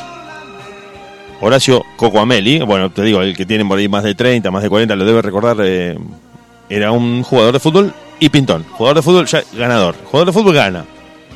Pero si a eso le sumas que sos pintón, como que es un cóctel Claro. explosivo. Claro. Porque vos, si por ahí venís medio mal de cara, ba- batís que jugás al fútbol en primera y eso te puede ayudar a remarla. Pero si vos jugás de movida, sos pintón y decís, no, juego al fútbol en la primera de River, como que sos prácticamente el candidato buscado por todo el mundo. Tipo ganador, Coco Ameli, ¿no? Tucio, todo lo contrario. Claro. El tipo no agraciado. O sea, la naturaleza con su varita mágica le dijo, Tucio, vos no. La, la frase, la frase no agraciado es la manera sutil de describir tanto. Justamente, justamente. La cuestión con Tucho es que mm, no tenía mucho éxito con las mujeres. Un tipo más, más bien timidón, eh, medio complicado de cara, ¿viste? No era el, el entrador el que cae bien. Porque tenés también a veces. Una vez estaba mirando una película, mm, te la tiro, si no, que tenía que ver con, con esto. Y estaban hablando unos chicos y, y el dueño, el dueño, el jefe del grupo, o el, el líder del grupo que los había organizado, le- era un gordito petizo. Y era el que más minas levantaba en el boliche. Entonces los amigos le dicen, pero vos cómo haces si sos de todos nosotros el más feo? Pienso como flaco. Yo pienso como si fuera flaco y... Pienso como flaco, boludo. Dice, Qué yo, buena frase. yo pienso como un flaco, dice, como si midiera 1,90 y fuera flaco. El loco entraba como una planadora y ganaba a lo bestia. Bueno, no era el caso de. Tucio. No era el caso de Tucio. Tucio. Tucio pensaba como Tucio. Definitivamente. Tuccio eh, se encuentra solo, se encuentra con ganas de tener alguna relación, de tener una novia, de, de conocer a alguien. Y Ameli tiene la mala idea, la desgraciada y muy mala idea, de presentarle a Tuccio a una exnovia con la que él había salido mucho tiempo, pero, pero que ahora con- compartían como una amistad y con la cual ya no se veían. ¿Cómo, cómo? Para, Vamos para, a hacer el mapa, vamos a hacer el mapa, vamos a hacer el mapa para la gente que está escuchando, para los que Claro. están siguiendo esta historia. Horacio, Coco Meli, vamos a ponerle Coco. Coco y Tucio. Sí, sí, sí. ¿eh? Para, que, para hacer el mapa mental. Coco Meli, sí. Coco había salido 10 años con Carolina, que es el nombre Sí. real de la chica, ¿no? En este momento la chica está casada con Pavone, para que ustedes tengan más o menos el dato y, y volvió a generarse un escándalo porque un dirigente de... Bueno, ahora te voy a contar una historia de Pavone. Bueno, Sí, sí, esa, Esto- esto- la escuché. esto es terrible, ¿no? Coco Meli Ah, salió con Carolina durante mucho tiempo, 5 o 6 años. Se termina la relación, quedan como amigos. Che, terminamos bien, nos separamos. mm, mm, Vos no querés estar conmigo, yo no quiero estar con vos. Está todo bien. Pero no terminamos más, somos amigos. Lo ve a Tucio medio solo, lo ve a Tucio medio como que estaba para atrás, su amigo en- adentro de la cancha y afuera, y le dice, mira, tengo una chica para presentarte. Ella está sola, se mira repiola, vos estás solo, los presento, yo estoy en otra relación, no pasa nada, te la presento. Una chica como para salir a Ah, tomar le, algo. Le presenta a la ex. Le presenta a su ex como para que vayan a tomar una cerveza o vayan a, no sé, una noche de sushi y, no pasa de ahí. Una chica muy linda que Sí. trabajaba de modelo, Tuccio se enamora de una manera terrible y formaliza con la chica. Re- empiezan a, digamos, como a consolidar la relación y terminan este, yéndose a vivir juntos. Para Bien. desgracia de toda esta historia, ¿no? Ameli Sí. termina siendo amigo de la pareja. O sea, su exnovia con su mejor amigo. Sí. Una bosta desde el vamos, eso está condenado a, a que explote. En un momento dado, Tucho se entera de que Ameli frecuentaba su casa cuando él no estaba y mantenía relaciones sexuales con su otrora exnovia y Con- actual novia de su mejor amigo. Ah, o sea, Meli se la volvió a tumbar. O sea, le hizo un favor y le quitó el, una rodaja, digamos. Mira, si vamos a, a despejar culpabilidades y a tratar de verlo de la mejor manera posible con toda la onda, Ameli creyó que había superado a esa persona o había superado la relación Exactamente. y dijo, mira, te presento una chica con la que yo a mí no me pasa más nada, pero resulta que sí. Y no soportó verla con Tuccio. Entonces eh, volvió a frecuentarlos como amigos, como pareja amiga y terminó pasando eso que después se supo de una manera tan pública que hizo que los dirigentes de River mandaran a Coco Ameli a entrenar con las divisiones inferiores. O sea, a ese Claro. nivel, con las divisiones inferiores, lo mandaron a entrenar y se terminó yendo a jugar a Colón, donde tampoco tuvo lugar porque fue condenado por el mundo del fútbol. Nadie le quería dar lugar a un tipo que había traicionado a su mejor amigo. Y Coco Ameli se tuvo que ir por la puerta de atrás cuando tenía todo para hacerse un lugar en el fútbol de, histórico.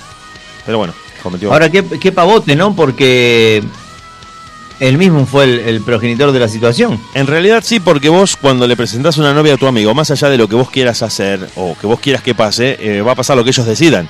Vos ya no tenés Claro. injerencia. Entonces, por más que vos le presentes Claro. a alguien diciendo, no, mira, te presento a una flaca o un flaco, en el caso de una amiga, para que salgan una noche, se terminan casando. Entonces vos tenés que tener ¿qué mucho cuidado con es eso. Tenés que tener mucho cuidado con eso porque eh, es peligroso. Es peligroso si vos crees que controlás lo que va a pasar entre ellos. Entonces, bueno, pasó eso. Se, se armó un desbole total. Que no es el mismo caso de Icardi y Wanda Nara.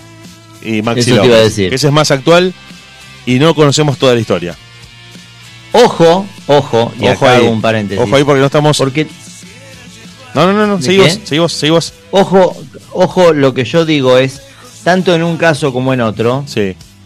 uno, dos o tres responsables. ¿Se En- entiende la en el pregunta? caso- sí, no, no, se entiende perfecto. En el caso de Wanda Nara, Maxi López y Cardi, hay un solo responsable. Para vos, ¿quién es el responsable? Maxi López. Maxi López. Claro. ¿Por qué? Nunca se contó. Siempre mm, Wanda Nara es la trola. Wanda Nara fue la trola que se levantó a su mejor amigo y Cardi es el traidor que se metió con la eh, esposa, novia de su mejor Maxi amigo. queda limpio. Y Maxi quedó como el pobre víctima, como el pobrecito de la historia, cuando en realidad es exactamente al revés. ¿Por qué? A ver, ¿cuál es tu visión? Bueno, pues, más que visión mía, yo esto, este dato se supo. Pasa que no se le da tanta publicidad. En, en el imaginario popular quedó Icardi es el traidor, Wanda la trola y, y Maxi López el, el pobre loco que no sabía lo que pasaba. La víctima de la historia. Exacto, Claro. en realidad no. La, la historia es así. Maxi López, eh, bueno, no sé si los futboleros, que ya saben de lo que estoy hablando, los no futboleros, y te cuento a vos, Hernán, que, que no conoces jugador por jugador como nosotros, que somos enfermos de la pelota número 5, te cuento que Maxi López jugó en River, jugó en el Barcelona y jugó en Europa sin saber pisar la pelota. O sea, es un tipo que nadie entiende cómo llegó a ser jugador profesional de fútbol, porque pisa la pelota y se cae. Claro. Todo el mundo sabe que su representante es capaz de hacer una- un asado abajo del agua que va con un escarbadientes y te trae las Malvinas, porque es muy hábil el representante de Maxi López. El tipo fue titular en el Barcelona, nadie lo entiende, no hay forma. Vos ves los videos y no te entran en la cabeza cómo Maxi López jugó en el Barcelona. Él, él y la camiseta del Barcelona no es Photoshop. Vos decís, no, esto- No, ni- ni editando los videos lo hace jugar bien a no hay Maxi forma, no hay forma. Vos le pegan, le pateaban, tocaban la pelota, le rebotaban la pantorrilla y se iba afuera. Y vos decís, pero ¿y este es titular? ¿Cómo hizo el representante para ubicarlo? Bueno, pero eso es un tema aparte, ¿no? Más allá de eso. Sí. Sí tiene importancia porque el tipo siempre jugó en equipos top. ¿Estamos? ¿Me seguís hasta ahí? Bien. Bueno, un tipo famoso, joven, millonario, jugador de fútbol. Tenía el teléfono prendido fuego todo el tiempo, estando en pareja con Wanda Nara, de un montón de mujeres que se le ofrecían, que se le regalaban, que lo buscaban, que lo perseguían por todos lados, y cometía sistemáticas infidelidades a pesar de estar viviendo con Wanda Nara. A pesar de tener hijos con Wanda Nara, Wanda Nara le dijo, mira, no, no me parece que yo esté acá viviendo con vos, te estoy siguiendo por todo el mundo, donde sea que... Porque uno también tiene que decirlo a esto. Todo el mundo dice las botineras, las botineras, pero vos tenés que estar a disposición de donde juega el loco, en mudarte y rehacer tu vida, rehacer tus amistades. Eso te lo discuto, ahí a cambio de qué, la mina tranquilamente puede decir ni por ninguna guita del mundo. Bueno. me quedo, me quedo en mi barrio con mi gente, mi familia, mis amigas. Está y bien. no, se van por la guita. Sí, pero no termina de ser todo justificado por la plata, ¿eh? No, por supuesto, por supuesto. Por eso eso también lo podemos discutir. Lo que yo te cuento, y no estoy tomando partido, simplemente estoy eh, contando lo que se supo después, pero que no tuvo tanta publicidad. Maxi López cometía infidelidades sistemáticas, pasaba una semana fuera de su casa con cinco o seis mujeres distintas y volvía el domingo a la noche y Wanda Nara le hacía un escándalo terrible porque, bueno, ta- estamos viviendo juntos, tenemos un hijo en común y vos salís con cuanta modelo se te cruza y yo soy la pelotuda de la historia, es como un poco violento para ella, un poco fuerte. Entonces eh, la flaca como que le dijo, mira, una, te dejo pasar las dos, te dejo pasar las tres.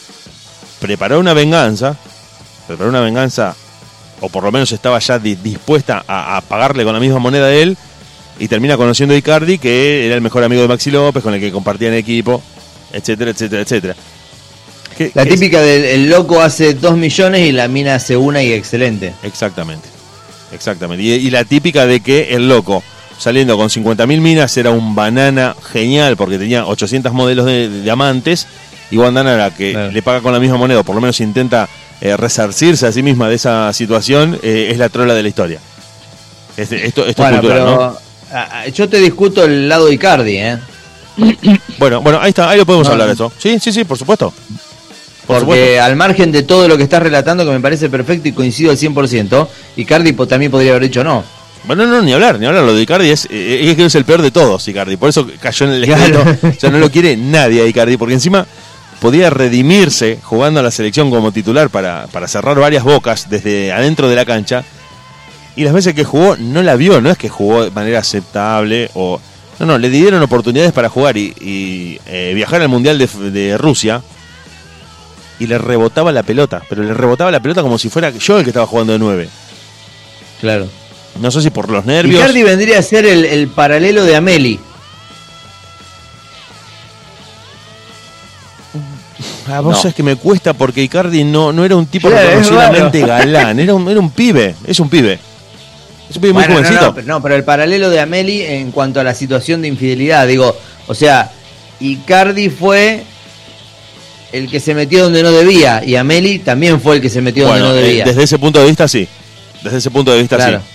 Pero tranquilamente, como decís vos, podría haberle dicho que no. Un tipo, bueno, la- las chicas y los que están Claro. escuchando la radio saben que Icardi es un tipo bastante fachero, bastante pintón, que podría tener Claro, claro. mm, cualquier novia y bueno, va y se mete con la del mejor amigo. Está bien, ¿no? Sabemos un montón de detalles que no debemos conocer, que no vamos a conocer nunca, que vos decís, ¿qué sabés vos? Bueno, voy a poner a explicarle a todos lo que ustedes no Igual, saben. igual para mí es una cuestión de código. Por ejemplo, para mí, las novias y ex de mis amigos tienen barba y bigote. Yo jamás estaría con la. Yo jamás estaría, traicionaría a mi amigo. Eso dijo Ameli. claro. Es mi postura, es mi postura y yo la cumplo. No, está bien, está bien. Sí, no, no, yo creo que en eso, en eso coincidimos. Pasa que también debe haber otra cuestión de un amor no tan real en un mundo de millones en donde la vida y la cabeza tuya gira de otra manera. No sé si fui muy complejo, lo explico, lo desarrollo un poco. Sí, sí, no se Quizás eh, el amor, el amor que uno siente por una pareja en una convivencia te lo está diciendo un tipo que hace 16 años que vive con la misma y contento y feliz de la vida, con una vida mundana normal, relativamente de clase media, con los avatares y el, y el ritmo de vida de un tipo de clase media, tiene una convivencia y un, y un estilo de relacionarse con gente que no invita a otra cosa que no sea lo cotidiano. Claro. Ah, Vos tenés a un Maxi López que vive con una Wanda Nara, con seis ceros más en la cuenta bancaria, eh, expuestos a nivel televisión y deportes todo el tiempo, vinculados con el mundo del modelaje y, y expuesto a otra situación el tipo. Yo te estoy diciendo eso. En mi relación hay amor. En la relación de él, y quizás hay, pero el amor en ese target de, de- de ceros, de danza de ceros y de billetes, quizás el amor tiene otra concepción para ellos. ¿Se entiende a lo que voy? Entonces por ahí se ven más endebles a, a- una infidelidad de lo que podemos estar la gente normal que vive en clase media con una relación de años como Ahí, tenemos ahí- muchos. ahí lo entendí y me gustó, coincido totalmente con lo que estás diciendo porque la plata, la cantidad de plata lo que hace es liberarnos los frenos. Uno se empieza a Exacto, sentir poderoso, poderoso, poderoso y vos decís, puedo hacer cualquier cosa porque tengo plata. Claro.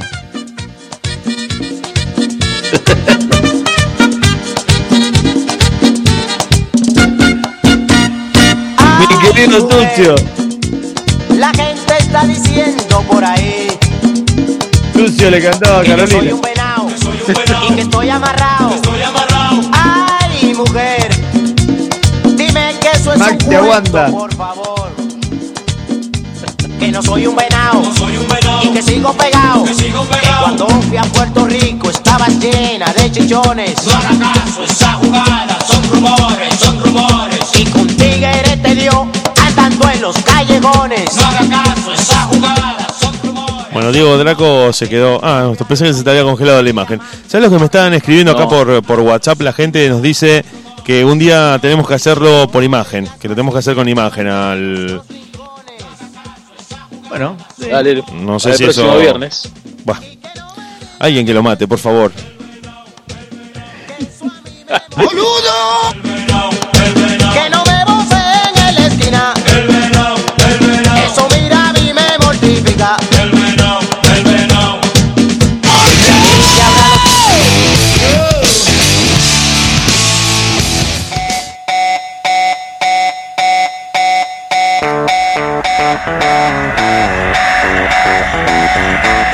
Chiques, chiques, la gente se está conectando con nosotros, se está comunicando algunos, llegaron un poco más tarde, mandan caritas, mandan pulgares arriba, escuchando la radio. Bueno, algunos eh, acá me pidieron recién que si podíamos en algún futuro, no para el viernes que viene, bonadeo, pero que en algún futuro tendríamos que hacer, porque ustedes estuvieron hablando mucho de mi controvertido, polémico y bastante ruidoso gorrito que tengo puesto tipo papá pitufo. Y la gente está pidiendo imagen, la gente está pidiendo imagen y no solamente sonido. Dicen, ¿por qué no lo hacen una vez, alguna vez en vivo y transmitiendo lo que están haciendo y lo que ven ustedes? Bueno, bueno, estamos en esa línea, estamos haciendo algunas pruebas, estamos probando Sí, algunas, sí. algunas plataformas para que, por ejemplo, la noticia que estamos tratando ustedes la puedan ver en algún canal, puede ser YouTube, puede ser Facebook, puede ser alguna de las plataformas que tenemos para hacer el programa, pero bueno, te, te lo prometemos tipo político que llega a tu barrio para tapar un bache, y que te dice este bache no va a estar más, bueno, y te, y te agarra fin de año y vos decís... Vos votame. Vos votame, vos votame, claro, justamente.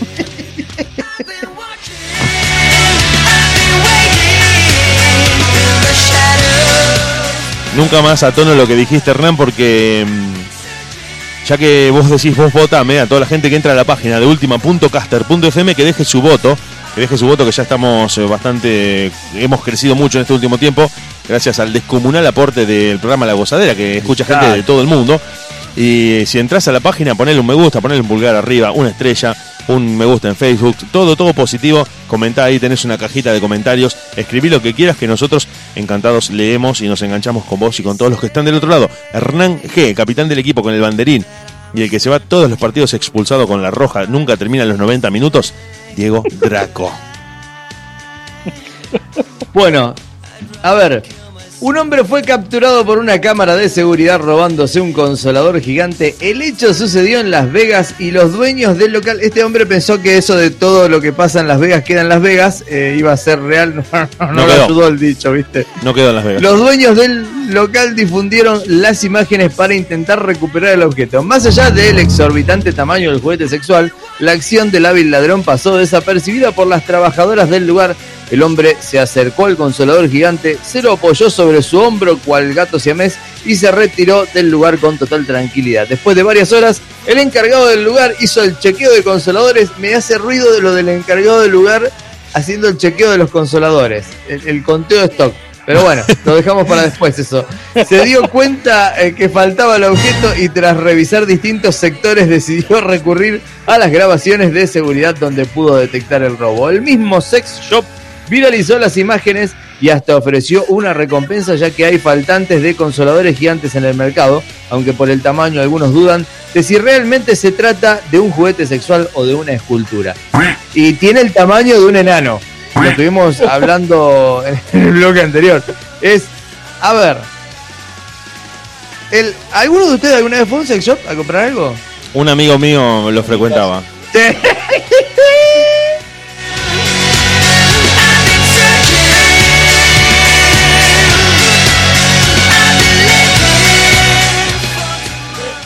cosa el pudor, ¿eh?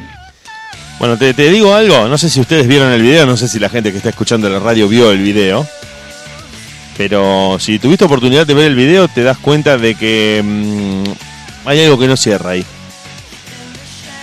Lo estoy viendo en este mismo momento. El, Vamos a el robo es como si alguien estuviera parado con una, una empresa de fletes y dijera, vengo a buscar el dildo gigante, lo cargo y me voy. Lo carga como pancho por su casa, no espera que nadie se descuide, no mira para los costados, no toma ningún tipo de recaudos y carga un objeto gigante, porque ya es decorativo, sabemos que es decorativo, no es un objeto... Sí, sí, tiene un metro de largo más o Y además por una cuestión muy sencilla, si fuera un producto de uso íntimo, no estaría en exhibición a- al alcance de cualquier persona, ¿no? es, es, es, re- es figurativo, es ilustrativo y es un objeto que está ahí como para decorar lo que se vende en el sex shop. Lo que vi del video, Bueno, yo, vamos- el tipo entra y se Sí, lo carga y sí, se lo lleva al hombro como si vos te llevas una garrafa de 15. Sí, sí, sí, sí. Entonces vos-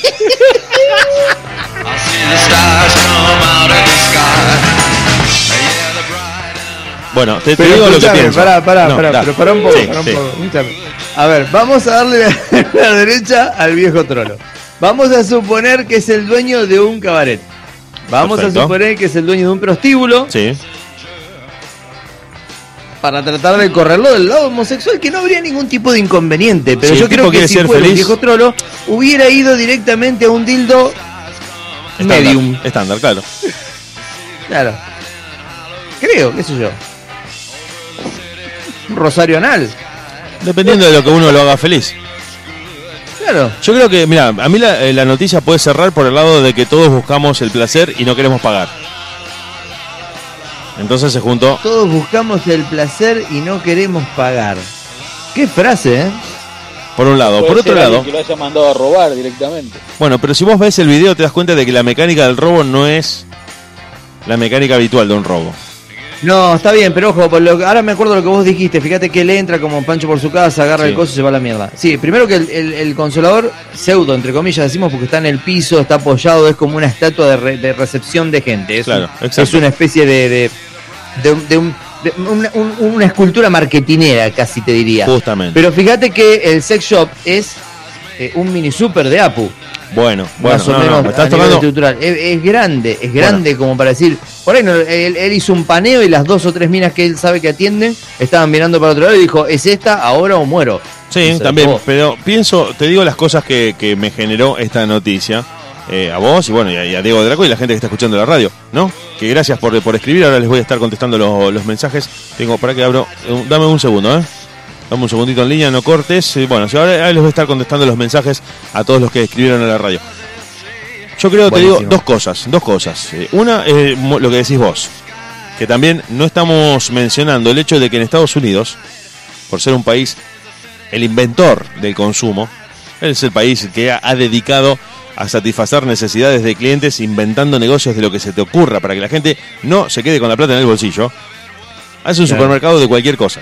Yo, por ejemplo, estaba mirando, te digo un ejemplo, ¿no? Estaba mirando un documental en YouTube de tipos que hacían cámaras ocultas, de, de monstruos, de payasos, de asesinos. Y los tipos entran a un supermercado, grande como un supermercado de tu barrio, gigante, tipo cadena, de disfraces de Halloween. No vendían otra cosa. Vendían hachas de Que plástico. no sean disfraces de Vendían Halloween. mamelucos de películas. O sea, quiero el traje de Noche de Brujas 3 con el hacha de plástico. Bueno, toma, ¿qué más querés? Quiero el disfraz de Freddy Krueger. Bueno, ¿qué más? Batman. El disfraz que se te ocurra para Halloween. Pero un supermercado tipo... Como acá cuando vas a un supermercado a comprar el- las cosas para el mes. Góndolas y góndolas y góndolas. Dos pisos, una cosa de Solamente locos. de disfraces de Solamente disfraces. Acá te fundís eh, vendiéndolos por internet. Acá te fundís. claro, claro. ¿Entendés? Eso te iba a decir. Entonces, bueno, eso por un lado. Por otro lado, el sex shop ese, que es como un supermercado el que se ve en el video, acá no, no tendría. No, no va nadie acá. No, acá se compra por internet, se dura compra 15 minutos de acá. manera mucho más discreta. Y por otro lado, te quiero decir que últimamente, por las noticias que estuve viendo, bueno, como ustedes saben, yo hago el noticiero todos los días y estoy en contacto con mucha información curiosa. También me di cuenta, bueno, que esto también ustedes lo saben, la notoriedad a fuerza de la viralización está siendo perseguida por un montón de gente a cualquier precio. Entonces dicen, hago cualquier cosa que yo creo que vaya a llamar la atención con tal de que mi videíto, mi foto o lo que yo haga se viralice Claro. rápidamente. Te, te cuento un caso rápido que pasó, ¿no? De tantas cosas que hablamos. Una mujer en Ucrania, con esto del COVID, fue a un edificio público a realizar un trámite. No la quisieron atender, fue al correo, fue al correo de Ucrania. No la quisieron Sí. atender. Le dijeron, ¿por qué no me, ella dijo, ¿por qué no me atendés? No, porque tenés que tener un tapabocas. No traje, no tengo. Bueno, te damos uno. No, no lo voy a aceptar, te lo damos gratis, te lo regalamos. No, se bajó Claro. los pantalones, se puso la tanga en la cara como tapabocas y dijo, ¿ahora me atendés? Pero si yo te iba a regalar un tapabocas, ¿era necesario que hicieras eso que acabas de hacer? Entonces terminás pensando, terminás pensando que la gente persigue la, la notoriedad en las redes sociales a cualquier precio. Eh, un mexicano hace poco. ¿Vos eh, decís no, que esto lo pudo haber hecho en la misma casa de venta de Yo creo que sí. artículos sexuales? Yo creo que sí, porque es un video Es casero. punto, ¿eh? Es un video casero de cámara de seguridad, donde es muy difícil determinar quién, es- quién es la persona que entra, la imagen es de mala calidad. Y hoy, vos, Diego Draco, yo y la gente que nos está escuchando, estamos tratando una noticia que sucede en Las Vegas, donde los capos del marketing son los norteamericanos, generando noticias de repercusión mundial. Entonces yo te digo a vos, entra, carga el dildo, que te tome la cámara de seguridad, y esto se sabe Quizás fue el rápidamente. mismo dueño. Y además, si hubiera pasado, eh, bueno, esto más allá del chiste, si hubiera pasado con una garrafa, o con Claro. un, con un, no sé, con un buzo de, de- de- de buceo, con un equipo de buceo, lo que sea, no hubiera tenido notoriedad. Como tiene ese componente sexual de que era un dildo gigante y, y todo eso, genera esa notoriedad, esa noticia morbosa, esa noticia picante, que encima le sirve de relleno a muchos portales de internet que te dicen, bueno, política, economía, deportes y la curiosa. Uno se, se robó un dildo de un metro en Las Vegas y nadie lo vio. Porque de pronto... Nosotros desde nuestro costado humilde como programa de radio que podamos aportar a los medios de comunicación, tenemos 15 minutos al aire por ese, por ese dildo. Mínimo. Bueno, justamente, justamente.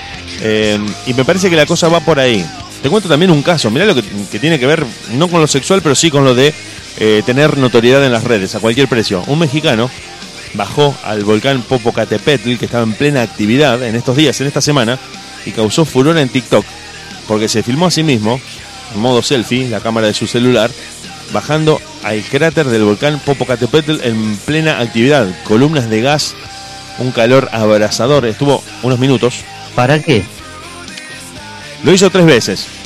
Lo hizo tres veces porque según él el volcán le, genera como una atracción y una necesidad de bajar ahí a ese lugar a pesar de que está prohibido. Ya lo están buscando las autoridades porque está prohibido, ponen en riesgo su vida. Hay sustancias tóxicas en el aire, hay mucho calor y la vida humana corre peligro.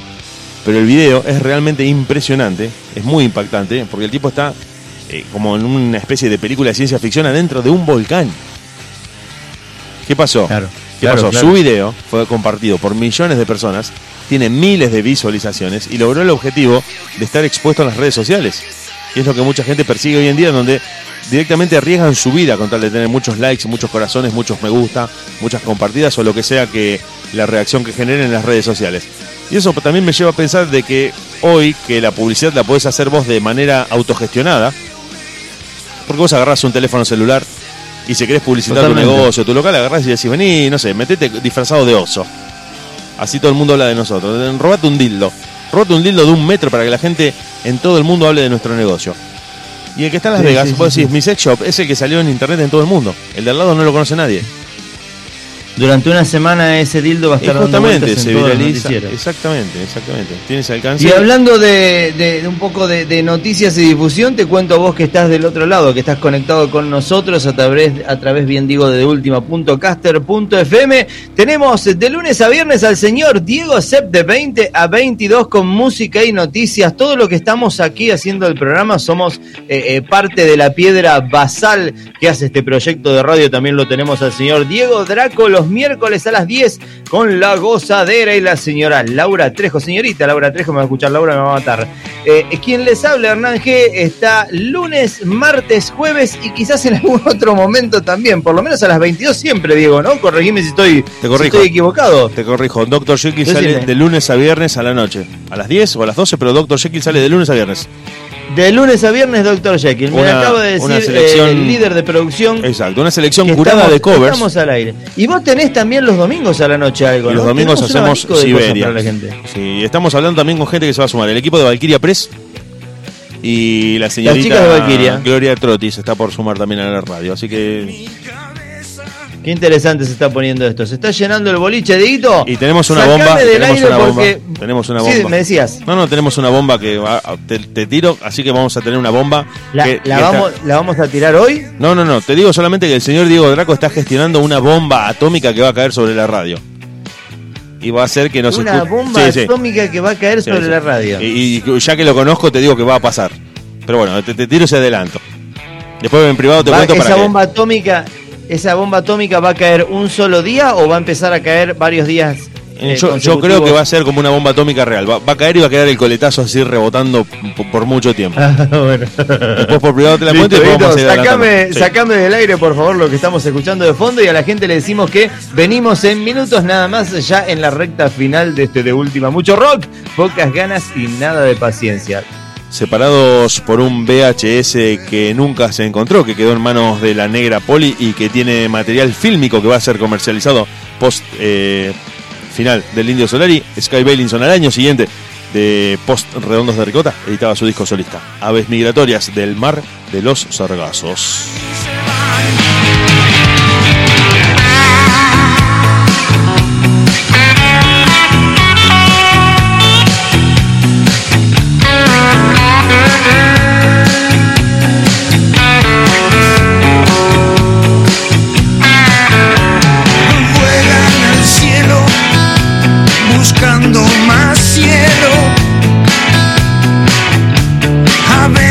Se pierden y no saben volver.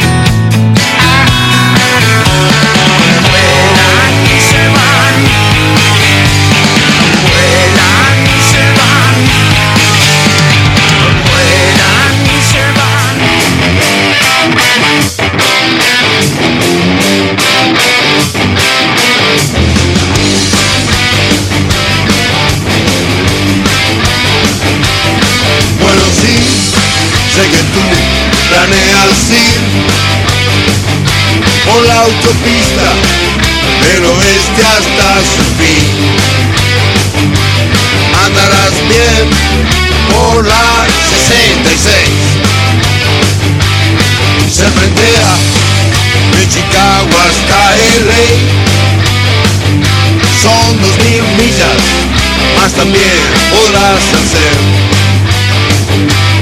andarás bien por la 66. Va por San Luis, abajo está Missouri. Ciudad de Oklahoma es tan bonita que. ¿Nunca te preguntaste por qué Papo canta Ruta 66 y no hizo una canción que se llamara Ruta 40? Me parece que ahí le erró el carpo. Tendría que haber hecho un Ruta 40. Puede ser. ¿No? Es la ruta más emblemática de Argentina. Ruta 66, todo bien, pero es medio yankee. Quizás lo apuntó a la historia del rock.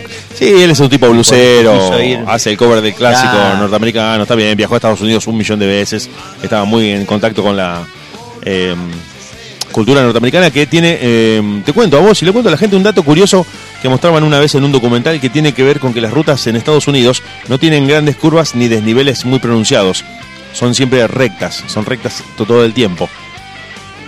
Lo que hace que los Estados Unidos hayan justamente desarrollado autos de muchísima velocidad, de grandes capacidades de combustible, de mucha cilindrada y que hayan desarrollado la idea del motorhome porque con tal de no detenerse y no, no teniendo lugares donde detenerse y experimentando em, carreteras muy demasiado aburridas, necesitan un montón de distracciones. Y para minimizar y para disminuir el número de accidentes, de gente que, de gente que se quedaba dormida o que de gente que infringía los límites de velocidad, un equipo de ingenieros, un equipo de ingenieros seleccionó las canciones más escuchadas de la historia. Una es Ruta 66, otra es Hotel California de Eagles, o bueno, eh, Steppenwolf, bueno, un montón de bandas con hits. ¿Y qué hicieron?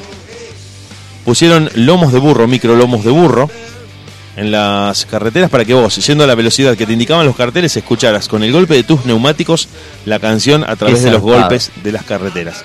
Son tipos que están totalmente...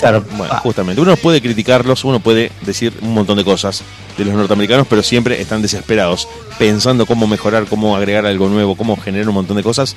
Y eh, hicieron que vos, siendo, por ejemplo, a 60 millas, que era el límite de velocidad en una carretera, escucharas. Si no, era un, un traqueteo, taca, taca, taca, que hacías y pasabas a fondo.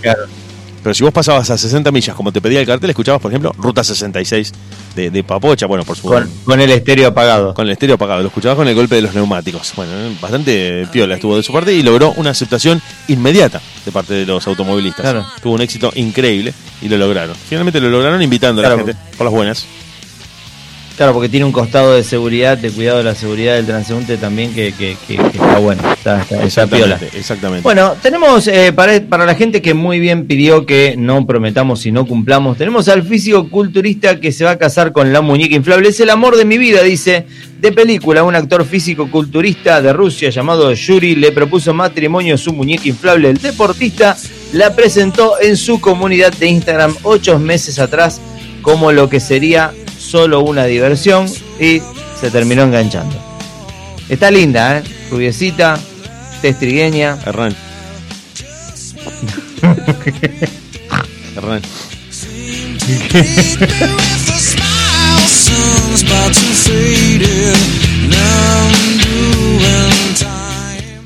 Pero boludo, está linda. Pero, ¿te acordás de que es una muñeca, no? ¿Quién?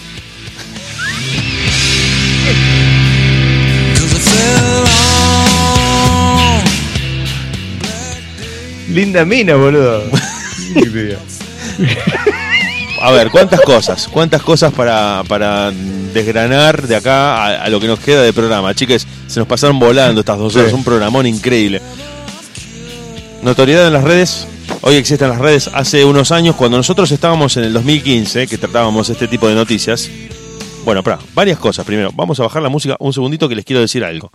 Primero, estamos a, a días, a nada de cumplir cinco años como proyecto, como ciclo, virtualmente de, eh, propiamente dicho, llamado de De Última. En Radio Uruguay empezamos allá por el 2015 y ahora en nada estamos a punto de cumplir cinco años. Felicitaciones a ustedes y gracias a la gente que nos acompañó desde el principio, a los que siguieron, a los que se fueron sumando, a todos los que de alguna manera aportaron algo para que nosotros sigamos durante cinco años con altibajos, con ausencias, con presencias, con sobrepresencias, estando mil horas conectados o no conectados o desconectados. Bueno, con todo lo que nos pasó en el medio, con equipos, sin equipos, aprendiendo, olvidando. todo. Con pandemia, sin pandemia. Con pandemia, sin pandemia, etcétera, etcétera, etcétera. Estuvimos acá y cumplimos cinco años. Así que apenas se levante todo esto y nos podamos juntar, sale una, una- un gran festejo que vamos a tener y vamos a, bueno, a, a compartir un montón de cosas. Dicho eso, lo corremos. Cuando nosotros tratábamos estas noticias, era una, una información viral que no tenía exposición en las redes. Hoy me parece, por eso les pregunto a ustedes, si el físico culturista este que está en Instagram casándose con una muñeca, ¿lo hace realmente o obtiene un montón de likes y genera que su imagen A mí y me su cuenta se monetice? Eh, está bueno el punto que haces vos, porque hoy todo depende de un hilo en cuanto a exposición o a, o a querer una, o a tener una segunda intención. ¿no? Claro, bueno, bueno. Porque vos ves la noticia en sí y parece concebida como que un loco tiene una desviación, una parafilia, se enganchó con una muñeca, piensa que es un humano y se quiere casar. Pero por otro lado te ven pensar, y bueno, pero este loco por ahí eh, eh, patrocina una marca de, de suplemento dietario para la masa muscular y... O una empresa de yo, muñecas. por ahí. O pues, se está por poner un gimnasio, qué sé yo, no sé. No, bueno, pero, o Pero también bueno. está promocionando una marca de muñecas. O claro, también, le pagan por eso, exactamente, exactamente. Bueno, justamente, no sé, entonces- no, no- no conozco la historia de fondo, no sé si la si habla de la marca de la muñeca o no, no sé, vos lo tenés ese dato. No, no lo tengo, vamos- pero pienso No, no que. habla, no habla, no habla de la. Porque debe la ser marca también, de la eh, muñeca nada. Bueno, pero también tiene que ser, eh, pienso, eh, algo medio de boca en boca, a pesar de contactarlo a él, a partir de contactarlo a él por mensaje directo. Porque es algo medio discreto. Este loco tiene, tiene fotos en un aeropuerto, se fue de viaje con la muñeca. ¿no? Bueno, por eso te digo, por eso te digo. Inclusive, in- inclusive le pagó una cirugía estética para él y la muñeca. La pelota. Apa. Me, me haces asustar, Diego.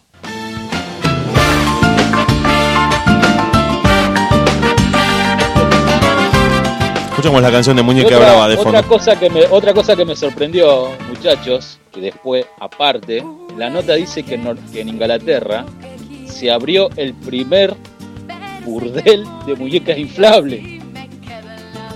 Un burdel de muñecas inflables en Inglaterra. Así es. Si lo buscas, Eh, está, no, está el refrito, está el refrito. Sí, me sonaba la noticia, por eso. El refrito, lo, lo tiramos, Bueno, pero- lo tratamos y sí, sí, ya teníamos noticia. Yo voy a esto, voy a dos cosas, a varias cosas. Les pregunto a ustedes ya, ya en el- las postrimerías de Auto Noche en Radio, bueno, digo, eh, si garpa lo haces, mientras deje plata lo haces. Vos pones un bar de muñecas inflables. ¿Hasta qué punto, Diego? ¿Hasta qué punto? Ah, bueno, vos decís poner un bar como un negocio, sí. Yo voy al negocio primero, esa parte de ese costado. Vos Sí, lo haces. o sea, sí. Vos me decís, están todos locos Sí. los que vienen acá. Y bueno, sí, pero. Y bueno, ya fue. Si dejan plata. otra cosa, otra cosa, puede ser que a lo mejor de- que sea verdad que él sienta eso, porque si vos te pones a pensar, digamos, el tipo eh, es campeón de fisiculturismo. Sí, es viable, Ya- ya tiene Draco. no, no, pero plata. es viable. No, pero importa, más allá de la plata, es viable la- lo, lo que decís porque la, la desviación mental está. El, el costado psicológico en la cuestión está. El tema es que acá estoy leyendo, por ejemplo, eh, tanto el deportista como la muñeca reciben a diario decenas de reacciones cuando comparten una postal o un video juntos, entre comillas, mostrando su amor. Es lo que decía Diego Sepa al principio de la nota. Eh, por ahí la búsqueda de notoriedad habría que ver si habría que ver realmente el Instagram del loco a ver si no hay algo algún alguna robado a una fábrica de muñecas y demás o a este Fíjate restaurante que- que estás mencionando Fíjate si seguís leyendo, Hernán, eh, comenta de un problema que tuvo en el aeropuerto. que Sonó, sonó a reto ese, fíjate si seguís leyendo. Fíjate. no bueno acá no no no tengo no estoy en la nota de, de la fuente que habías programado Bueno, Dieguito dice Draco, dice que para, para sellar, que para autorizar que subiera la muñeca no sabían qué hacer. Porque como no era ser humano, se armó un lío bárbaro. Sí, pues tiene que ir a la bodega. la muñeca sube como equipaje No, tiene que ir a la bodega. Te aceptan solamente equipaje de mano. y bueno la dobla toda y sube con ella O la desinfla. o la desinfla que la- no pero son las de Ah, de las látex, silicona, las macizo. de, las de goma puma ¿Eso no puede La ser tiene- una fobia del tipo también? Una filia más que una no, fobia. fobia no, claro, filia, fobia no porque es un rechazo. La filia sí, una parafilia, Les cuento a los una dos. desviación puede ser. sexual. Y les cuento a los una oyentes. fobia que tiene la mujer. También. ¿Cómo que dijo? Ah, me gustó. me- está- se, se ilumina No, cuando no quiere. escuché, no escuché. Dijo, es una fobia a la mujer real y una filia a la mujer artificial. Una fobia filia. No, no, no, es impresionante el diagnóstico. Estuvo bien el loco. No, no, no, en serio.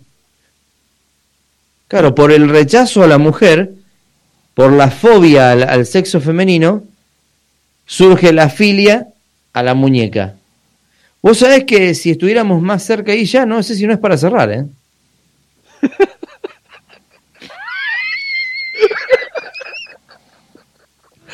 No sé si no es para cerrar el programa, digo, ¿vos qué decís? Yo que no me, me dejó sin palabras. La verdad que me dejó sin palabras. Tiró, quedamos todos anulados pensando si lo dijo en serio.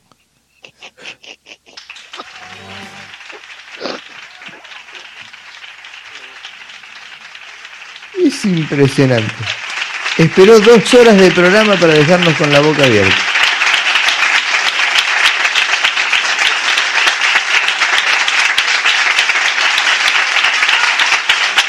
Bueno, me parece que hasta acá hemos llegado siendo las 0 horas ya de un nuevo día.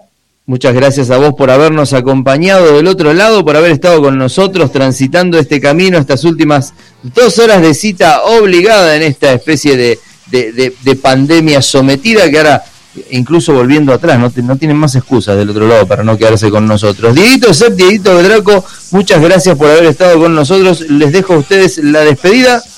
Ustedes sabrán qué decirle a la gente. Bueno, Diego Draco, despedite, yo hago el cierre. Dale, bueno, muchísimas gracias a toda la gente que han estado compartiendo este programa, que lo hacemos de corazón y con la idea de pasarla bien. Así que muchísimas gracias por el apoyo. Un abrazo a Hernán y un abrazo Diego.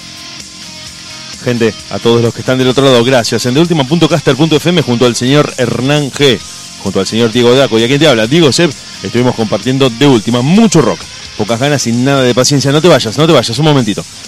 En nada, cuando terminemos nosotros, llega Dr. Jekyll, una selección muy cuidadosa de covers en manos de un individuo que recorre las calles de la ciudad con un hacha en la mano. Quédate escuchando la radio, nosotros nos quedamos con vos y la programación sigue un rato más. Muchos covers muy buenos, canciones que conoces en manos de especialistas. Te va a encantar, no te vayas de la radio. Nosotros nos volvemos a encontrar el viernes que viene. Hasta luego, chiques. gotta stop pretending.